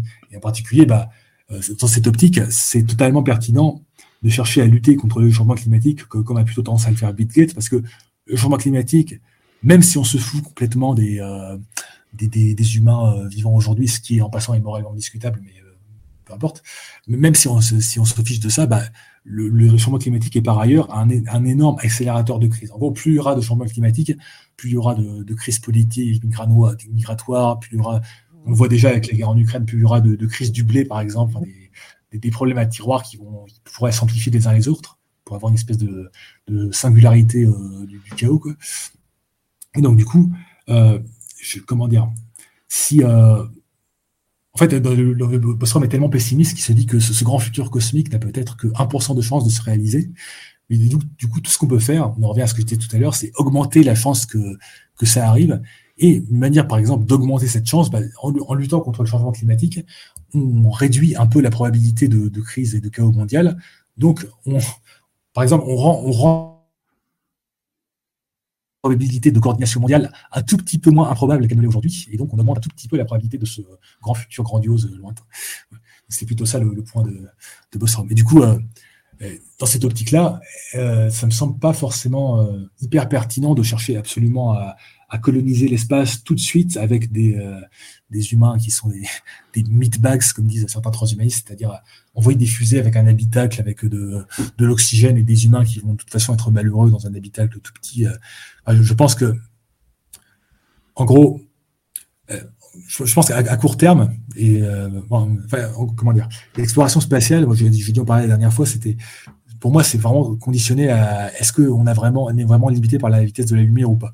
On pourrait dire qu'il y a toujours une petite probabilité pour que Einstein se soit trompé, ou bien qu'on a vraiment beaucoup de chance et qu'il y, a, un trou de verre euh, juste à côté du système solaire. Mais euh, a priori, euh, les, jusque, là, les équations d'Einstein n'ont fait que se, confirmer et se confirmer par, les observations. Donc, ça, semble vraiment être une théorie extrêmement solide. Donc, malheureusement, il y, a, une probabilité très, très, très, très forte pour que cette foutue vitesse de la lumière soit effectivement infranchissable et que, du coup, toute exploration spatiale au-delà du système solaire soit euh, fortement compromise parce que bon, le, temps de faire un aller-retour vers la première planète la plus intéressante et de revenir sur Terre, euh, ce sera passé, je sais pas, au minimum 3000 ans ou 10 000 ans. Et en 10 000 ans, en, temps technologique actuel, euh, l'astronaute qui va revenir, il, comprendra pas ce qui se passe sur Terre. Ou alors ce sera détruit, mais c'est un autre scénario. Donc voilà, donc en gros, le, du coup, le, cette foutue vitesse de la lumière fait que le temps spatial est infiniment lent par rapport au temps technologique. Hmm. il faudrait plutôt se. Bah, est-ce que tu as vu la, récente vidéo euh, de la chaîne Vortex avec le. ils ont mis le jour du grenier, je sais pas pourquoi ils parlent de ça. Oui, oui, j'ai vu, ouais. Du coup, il disait que bah, une solution enfin, réaliste, entre guillemets, mais plus réel, moins irréaliste que d'envoyer des humains dans des fusées comme on le fait dans la science-fiction euh, classique, bah, ce serait d'attendre qu'on ait développé des technologies euh, d'ultra miniaturisation qui nous permettraient d'envoyer des, des, fusées de quelques grammes qui contiendrait une espèce de, clé USB qui contiendrait la, simulation informatique d'une ville comme New York et d'en envoyer plein dans toutes les directions de l'espace euh, en espérant que certaines touchent certaines planètes, en sachant que quand elles atteindront certaines planètes, bah, elles, vivront leur vie euh, propre et il euh, ne faudra pas trop espérer revenir, ou alors pas avant 10, 000 ans supplémentaires. Donc c'est je, pense que, alors, je dis pas que c'est inintéressant de chercher à envoyer des humains sur Mars. C'est un peu comme envoyer des humains sur la Lune. Mais tout comme envoyer euh, les humains sur la Lune, ultimement, ça reste surtout un, concours de qui est la plus grosse. C'est regardez, on a réussi à envoyer des humains sur Mars, on l'a fait. Euh, qu'est-ce que tu vas faire? Mais une fois, qu'on est sur Mars, bon, ça dire que Mars, c'est un endroit plus hostile que dix fois plus hostile que le, coin le plus hostile du Sahara ou de l'Antarctique. Et euh, à moins qu'il y ait des matériaux hyper intéressants sur Mars, bah, auquel cas on pourrait euh, développer une entreprise de, minage sur Mars, mais euh, là encore, ce ne serait, pas vraiment de la colonisation, parce que ce serait des, humains qu'on enverrait sur Mars, comme on envoie des humains en, Antarctique aujourd'hui, c'est-à-dire on en envoie juste assez pour euh, superviser les, opérations, et puis on aura autant de robots que possible pour faire du, minage et renvoyer ça sur Terre. Et l'autre truc qui me semble vaguement intéressant à court terme, bah, c'est la possibilité de minage d'astéroïdes. Alors, je, pense qu'on n'a pas encore assez de données pour savoir si c'est vraiment intéressant et viable, mais ça reste pour l'instant une piste qui est intéressante à explorer. Quoi. Donc, euh, si effectivement il y avait des matériaux intéressants sur les astéroïdes, qu'on pouvait les, récupérer en envoyant des petites sondes quasi autonomes, bah, en gros, ça, ça, ça résoudrait complètement le problème des, des ressources limitées euh, sur Terre. Quoi. On pourrait transformer la Terre en 30 heures dans, dans Fondation.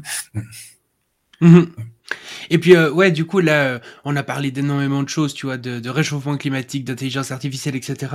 Euh, toi, tu penses que c'est quoi le, si tu devais choisir un danger qui te semble le le plus gros danger pour l'humanité, disons dans ce siècle, tu penses que que c'est quoi?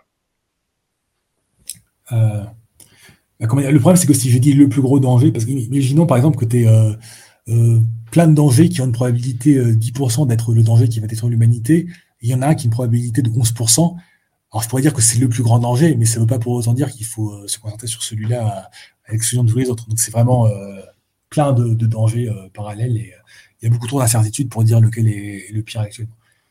Il y a des gens font comme Elon Musk qui aiment dire euh, le changement climatique n'est pas un risque existentiel. Alors oui, dans, dans le sens où euh, le changement climatique lui-même ne va sans doute pas tuer, euh, va tuer que 99% des humains dans le pire scénario, mais, mais c'est aussi un accélérateur de, comment on dit, de crise, et ces crises-là peuvent accélérer les risques existentiels, genre de, de guerre avec des mini-drones type Black Mirror qui, part en couille, des trucs comme ça, ou de guerre bactériologique qui, qui pour le coup détruit toute l'humanité. Euh, ouais, ouais bah, par exemple, tout ce qui est armes autonomes, tout ce qui est euh, euh, quelqu'un qui ferait un, Covid-19 puissance 1000, mais comme arme de guerre, ou, même comme, comme une fille de laboratoire, comme, comme on l'a suggéré.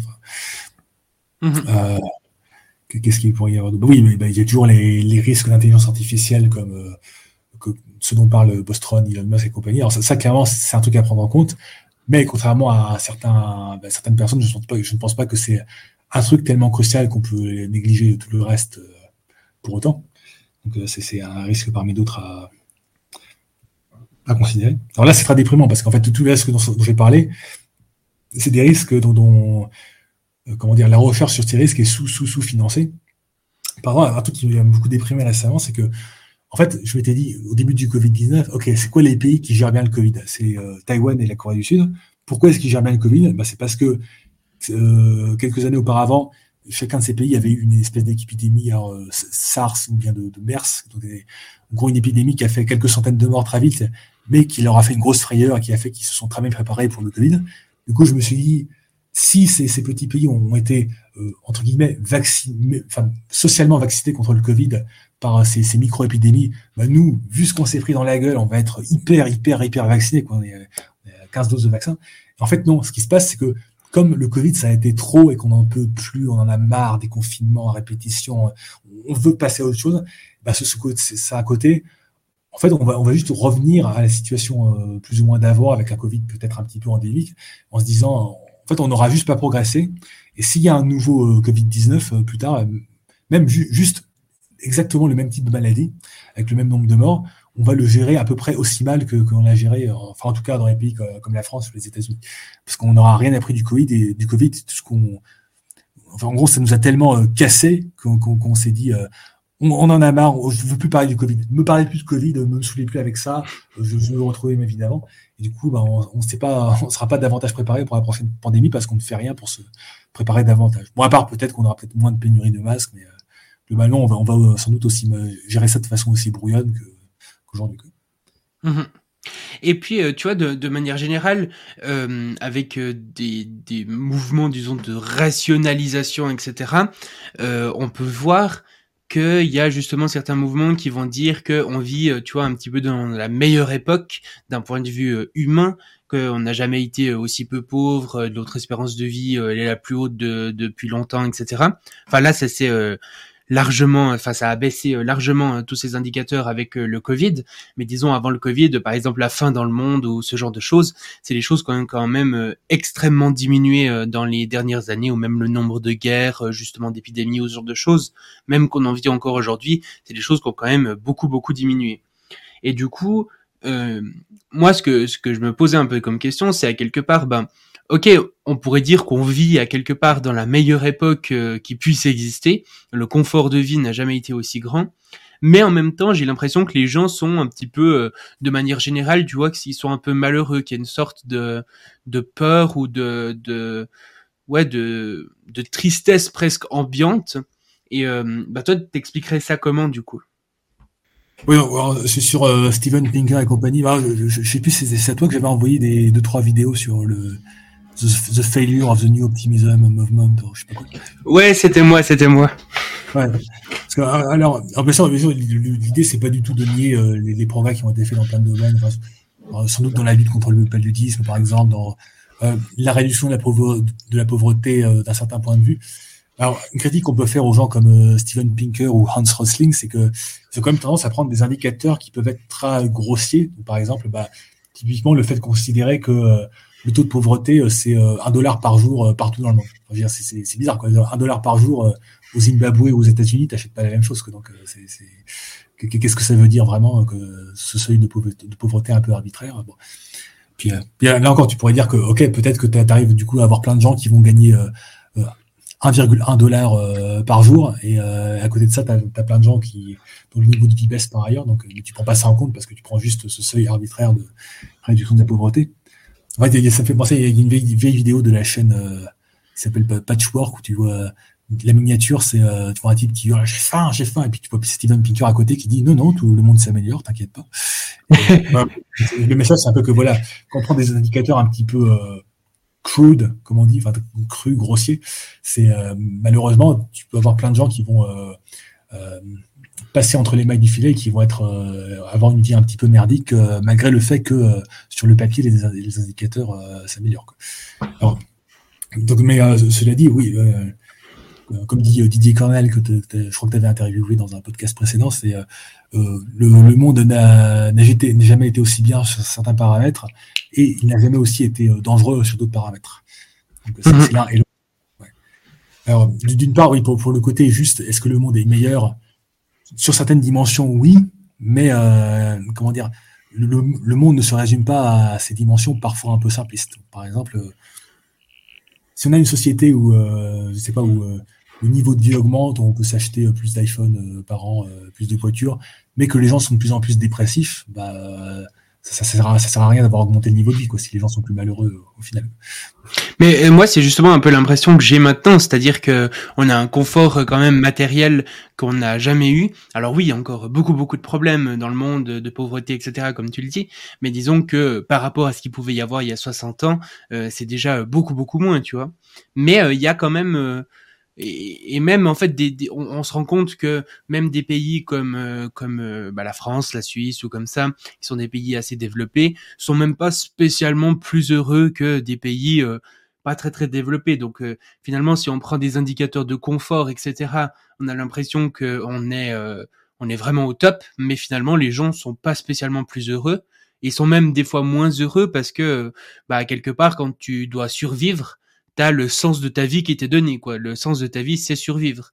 Tandis que quand t'as plus besoin de survivre, bah comme tu le disais, euh, transhumanisme ou développement personnel, quoi. Mais euh, mais il y a plus tellement de, enfin, il faut réussir à trouver soi-même un sens, quoi. Il nous l'est pas donné euh, à quelque part, peut-être. Ouais, ça fait penser à parce qu'on dit souvent que les Français sont pessimistes, alors que les dans les pays asiatiques, les gens sont beaucoup plus optimistes. Et il y a plusieurs explications possibles, mais une explication qui me semblait assez convaincante, c'est que des pays comme la Corée du Sud, par exemple, ils sont encore dans une phase où ils vont avoir une grosse croissance annuelle qui, effectivement, pour eux, se, traduit euh, en une amélioration bien concrète du, niveau de vie. Donc ça, rend optimiste sur l'avenir. Alors qu'en France, on a un petit peu atteint le, pas en France ou en Suisse, je sais pas, on a un petit peu, on a un petit peu sur le, haut de la montagne russe et on se dit, euh, euh, on risque de redescendre. Du coup, ça rend, ça rend anxieux par rapport à l'avenir on a peur de, perdre nos, privilèges acquis euh, avec le temps. Mhm. Euh, c'est le fait qu'en fait euh, le, PIB augmente, etc. Puis que quand même durant un certain temps, le PIB est corrélé avec une amélioration. Tu vois, on construit des habitants et tout ça. Du coup, les gens sont plus heureux. Il y a une meilleure gestion de la vie et tout ça, un meilleur confort. Puis finalement, on arrive au bout d'un moment où ben il y, a plus d'intérêt euh, à la croissance quoi. La croissance elle est même plus ah, euh... cela dit là, là j'ai devant moi les, les, courbes du PIB de France. Ça n'augmente plus depuis 2008 euh, depuis 2008 ça stagne. Pareil pour l'Allemagne pour les pays européens. Donc euh, le PIB n'augmente plus déjà. Mais du coup il y a, y a quand même il y a plus du tout de croissance en France. Bah si mais des trucs dérisoires genre 0,3 par an ah ok Ok, ok. Ah, ah je pensais qu'on était quand même à 1-2%, quelque chose comme ça. Bah, là, euh, euh, attends. Oui, bah, je, sur la courbe de PIB, enfin la première qui m'est sortie par, par Google, je vois le PIB euh, des, trois dernières années pour la France est inférieur à celui qui y avait en 2008. Ok, ouais. Bon, bah ça après, c'est aussi dû beaucoup au Covid, etc. Quoi. Bah oui, mais c'était déjà le cas avant le, Covid, donc ça stagnait aussi. Hein. En, en, fait, la, on entend ce qui est vraiment bête, je trouve, avec le chiffre de la croissance annuelle, c'est que c'est, en fait, on focalise sur les micro-variations annuelles, genre, hop, plus 1%, hop, plus de, moins 2%, hop, plus 1%, hop, moins 2%. Parce qu'on doit plutôt regarder la, tendance globale qui est vraiment, il y a une stagnation dans tous les pays européens. Mmh. Mais encore une fois, oui, ça, ça, ça nous amène à aller aux limites du, du PIB, tout ça. Mais, mais, mais ouais, ouais, ce qu'on pourrait dire, c'est que c'est vrai que pendant les 30 glorieuses ou, l'équivalent aux États-Unis, il y avait un peu un côté euh, niveau de vie augmentait très, très très vite. Et du coup, on se disait qu'on allait un petit peu atteindre la, sublimation par la consommation. Tu vois, on allait avoir le, American way of life et on allait être heureux pour toujours. Et en fait, on s'aperçoit que peut-être oui, il y a une vidéo, assez intéressante de, la chaîne. Euh, comment s'appelle? C'est la chaîne qui fait The, The Ultra Playbook. Ouais, voilà, Innuendo Studio, euh, qui s'appelle qui s'appelle le, désespoir des années 90, un truc comme ça. C'est en gros, bon, mais après, après, les années 90, on commence à, nouveau à avoir des, crises et euh, l'histoire n'est pas finie et c'est à nouveau la merde. Mais euh, il y a une petite période euh, dans les années 90 où on se disait que là c'est bon, le méchant URSS est fini, on a, ça va être la démocratisation des, pays du monde. C'est vrai que le, le, nombre de démocraties augmentait dans le monde. beaucoup de pays pauvres se développaient, donc on se disait on, allait avoir la mondialisation heureuse. Il y avait une période où on était dans cet état d'esprit. En fait, quand on regarde la, jeunesse de l'époque, on s'aperçoit qu'ils sont un petit peu dans un, une espèce de, de, de, spleen par rapport à ça. Tu vois, genre on a leurs parents, ils ont leur euh, aux États-Unis, ils ont leur petite maison euh, euh, de suburbs avec leur petite pelouse et, et, un chien et ils vont dans, dans, leur, dans, leur, lycée pour riches. Et, mais malgré tout, ils sont pas ils sont pas vraiment heureux. Hmm. Du coup, du coup c'est c'est intéressant parce que ça nous montre que ah oui, oui effectivement, quand, on a un niveau de vie précaire, augmenter son niveau de vie ça fait plaisir. Mais euh, une fois qu'on a atteint un niveau de vie euh, plus que correct, bah, euh, la consommation ne, fait pas tout. C'est la fameuse étude qui dit que aux, États-Unis, au-delà de 70 000 euros par an, bah, bien sûr, il faut transformer ça en pouvoir d'achat américain, mais le, fait de gagner davantage d'argent par mois ne, rend pas les gens plus heureux.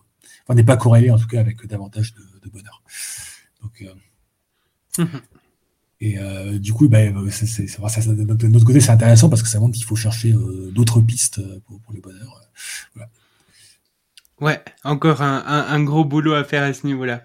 Et puis, bah, du coup, ce que je te propose, c'est que ça fait quand même un sacré moment qu'on discute. Est-ce que ça te va qu'on passe aux questions de fin? Ouais. Ouais. Alors, il y a trois questions de fin. la première, c'est est-ce qu'il y a une question qu'on te pose jamais et à laquelle tu aimerais répondre?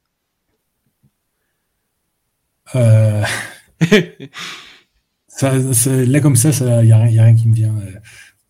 Parce qu'en général, s'il y a une question que, que je faudrait qu'on pose, bah, je, me la pose à moi-même sur YouTube et j'y réponds. Ah ouais, bon du coup allez voir euh, la chaîne YouTube pour voir toutes les questions à lesquelles euh, tu as envie de répondre. du coup la deuxième question de fin c'est est-ce que tu penses que de manière générale l'avenir sera mieux ou pire qu'aujourd'hui? Bah alors, c'est compliqué parce qu'en gros, il faudrait plutôt se demander, faudrait, faudrait, voilà, faudrait imaginer une notation de, 1 à 10, 1 étant euh, euh, l'apocalypse et 10 euh, l'utopie. Et du, coup, tu pourras, tu pourras imaginer plein de scénarios et les ranger dans la. ah, ce scénario, c'est un 2 sur 20, ce scénario, c'est un 7 sur 20, ce scénario, c'est un 8, pardon, un 8 sur 10, c'est un 7 sur 10. Alors, du coup, ensuite, il faudrait que tu te demandes quelle est la probabilité que, que l'avenir soit euh, dans un scénario de type 1 euh, sur 10 Quelle est la probabilité que ce soit dans un scénario de type 2, 2 sur 10 Quelle est la probabilité que ce soit 3 sur 10 Du coup, on aura une espèce de, distribution. Et euh, bah, du coup, bah, malheureusement, il y a à la fois une probabilité non négligeable sur des scénarios dystopiques et quand même une probabilité pas négligeable non plus sur un scénario pas forcément utopique, mais un peu mieux qu'aujourd'hui. C'est l'incertitude. Je, je ne peux pas mettre de probabilité négligeable euh, sur un scénario utopique ni sur un scénario dystopique. Et après, je pense que ça dépend aussi beaucoup du, du temps, disons, euh, sur lequel on regarde ça. Si on se dit euh, l'avenir dans 50 ans ou l'avenir dans 10 000 ans, c'est quand même aussi très différent, quoi. Ouais, bah là, à court terme, malheureusement, je pense qu'on va vers globalement les choses vont empirer dans le sens où on risque d'avoir une espèce de, de crise pas forcément une guerre mondiale, mais comparable en gravité à la Seconde Guerre mondiale. Et en espérant qu'après, euh, comme après la Seconde Guerre mondiale, il y a, un côté. Euh, enfin, les, gens, euh, comment on cette expression, get your shit together, les, les, pays du monde se disent Ok, là, on a déconné, on va falloir qu'on se, coordonne un peu comme on avait, on l'avait en partie fait après la, Seconde Guerre mondiale, et en espérant que cette fois ce soit, n'est pas, on n'est pas une quatrième crise comme ça. Mais ouais, à, court terme, je suis malheureusement assez pessimiste. Mais bon, sans le, tout ce qu'on peut faire, c'est essayer de réduire la probabilité de, de, mauvais scénarios avec les moyens qu'on a. Mhm. Et du coup, plutôt optimiste à long terme? Alors, si, en gros, s'il y a encore euh, une, une, société humaine en 2100 qui n'est pas des zones des cavernes, je, je pense qu'on peut être plutôt optimiste. Mais euh, je pense qu'il y a une espèce de... C'est la théorie que développe euh, Toby Hord dans son livre, c'est la théorie du, précipice. C'est là, on va, on va vers une période de un siècle ou plusieurs siècles où ça, il va vraiment falloir faire les bons choix parce qu'il y a, quand même un risque sinon d'autodestruction, ou du moins de destruction complète de, notre potentiel futur. C'est-à-dire qu'en gros, bah, euh, peut-être qu'il y aura encore des humains, mais ce sera des, chasseurs-cueilleurs jusqu'à l'extinction de l'humanité. Et, euh, il faut, faut, pas se rater si on veut euh, atteindre ce qu'il appelle la sécurité existentielle, c'est-à-dire un stade où on sera plus en permanence menacé par ces crises du genre les armes bactériologiques, les armes chimiques, l'intelligence artificielle, et qu'on pourra vraiment commencer à, à, se projeter dans le très très très très long terme. Donc oui, à court terme pessimiste, mais euh, si, si, si en 2100 euh, la société humaine n'est pas trop dégueulasse, euh, je, pense qu'on peut être assez optimiste. Ok, cool. Et du coup, bah, dernière question. Si tu avais l'humanité tout entière, tu vois, face à toi, que tu étais sur une sorte de grand podium et que tous les humains t'écoutaient, quel message tu aimerais leur faire passer? Qu'est-ce que tu leur dirais? Parce que là, dans ce genre de contexte, on est obligé de faire un truc un petit peu euh, coach motivationnel et c'est pas du tout mon truc parce que euh, des, si je veux être honnête, il faut que je dise certains trucs pessimistes. Bah, euh, je, dirais en gros à peu près ce que j'ai dit. C'est ça, va être chaud dans les décennies à venir, mais alors déjà, bah oui, arrêtez avec vos, conneries de, repli nationaliste, par exemple, parce que on n'a vraiment pas besoin de ça en ce moment. On n'a jamais eu autant besoin de coordination mondiale, ne serait-ce que pour le changement climatique, mais pas que, pour plein aussi d'autres sujets. Et euh, là, on est en train d'aller vraiment dans la direction euh, inverse avec chaque pays qui tire la couverture dans, son coin, qui, exalte euh, son exceptionnalisme, nationalisme, avec des, trucs qui datent d'il y a trois siècles, alors que c'est vraiment, on est en train de, fabriquer l'avenir avec des, des, des, vieilles reliques du passé. Enfin, ça, ça va pas du tout, je, trouve. Donc, ayez conscience que si, on veut que, l'humanité survive jusqu'à 2100, il va falloir qu'il y ait de la coopération internationale et ça me semble difficile de, faire ça. Mhm. Ouais. Et euh, bah du coup finalement, si euh, les gens veulent te retrouver plus sur euh, à quelque part, en savoir plus sur toi, sur ton travail, tes idées, etc., tu les renverrais où? Bah toujours pareil, YouTube et Twitter. Vous tapez Vlanx. Ouais. Bah du coup, je mettrai les liens euh, de ton euh, Twitter et de ton YouTube euh, en description. tu parles vraiment de plein de choses. Hein. Tu parles de politique, de transhumanisme, de ouais, de, de vraiment une, une de sujets différents. De bah beaucoup de sujets dont on a parlé dans cette interview d'ailleurs. Donc ouais, toujours très pertinent. C'est des petites capsules en gros de en général moins de 10 minutes en audio sur un sujet généralement assez précis et qui, euh, qui me font euh, d'ailleurs euh, très souvent changer d'avis sur plein de sujets. Donc ouais, vraiment intéressant. Allez jeter un coup d'œil à tout ça. Et je mettrai les liens du coup bah, en description pour pour ceux qui veulent aller voir ça. Bah écoute, merci beaucoup d'avoir participé à cette discussion avec moi. C'était vraiment super enrichissant. Et puis ben à très bientôt. Ouais, bientôt.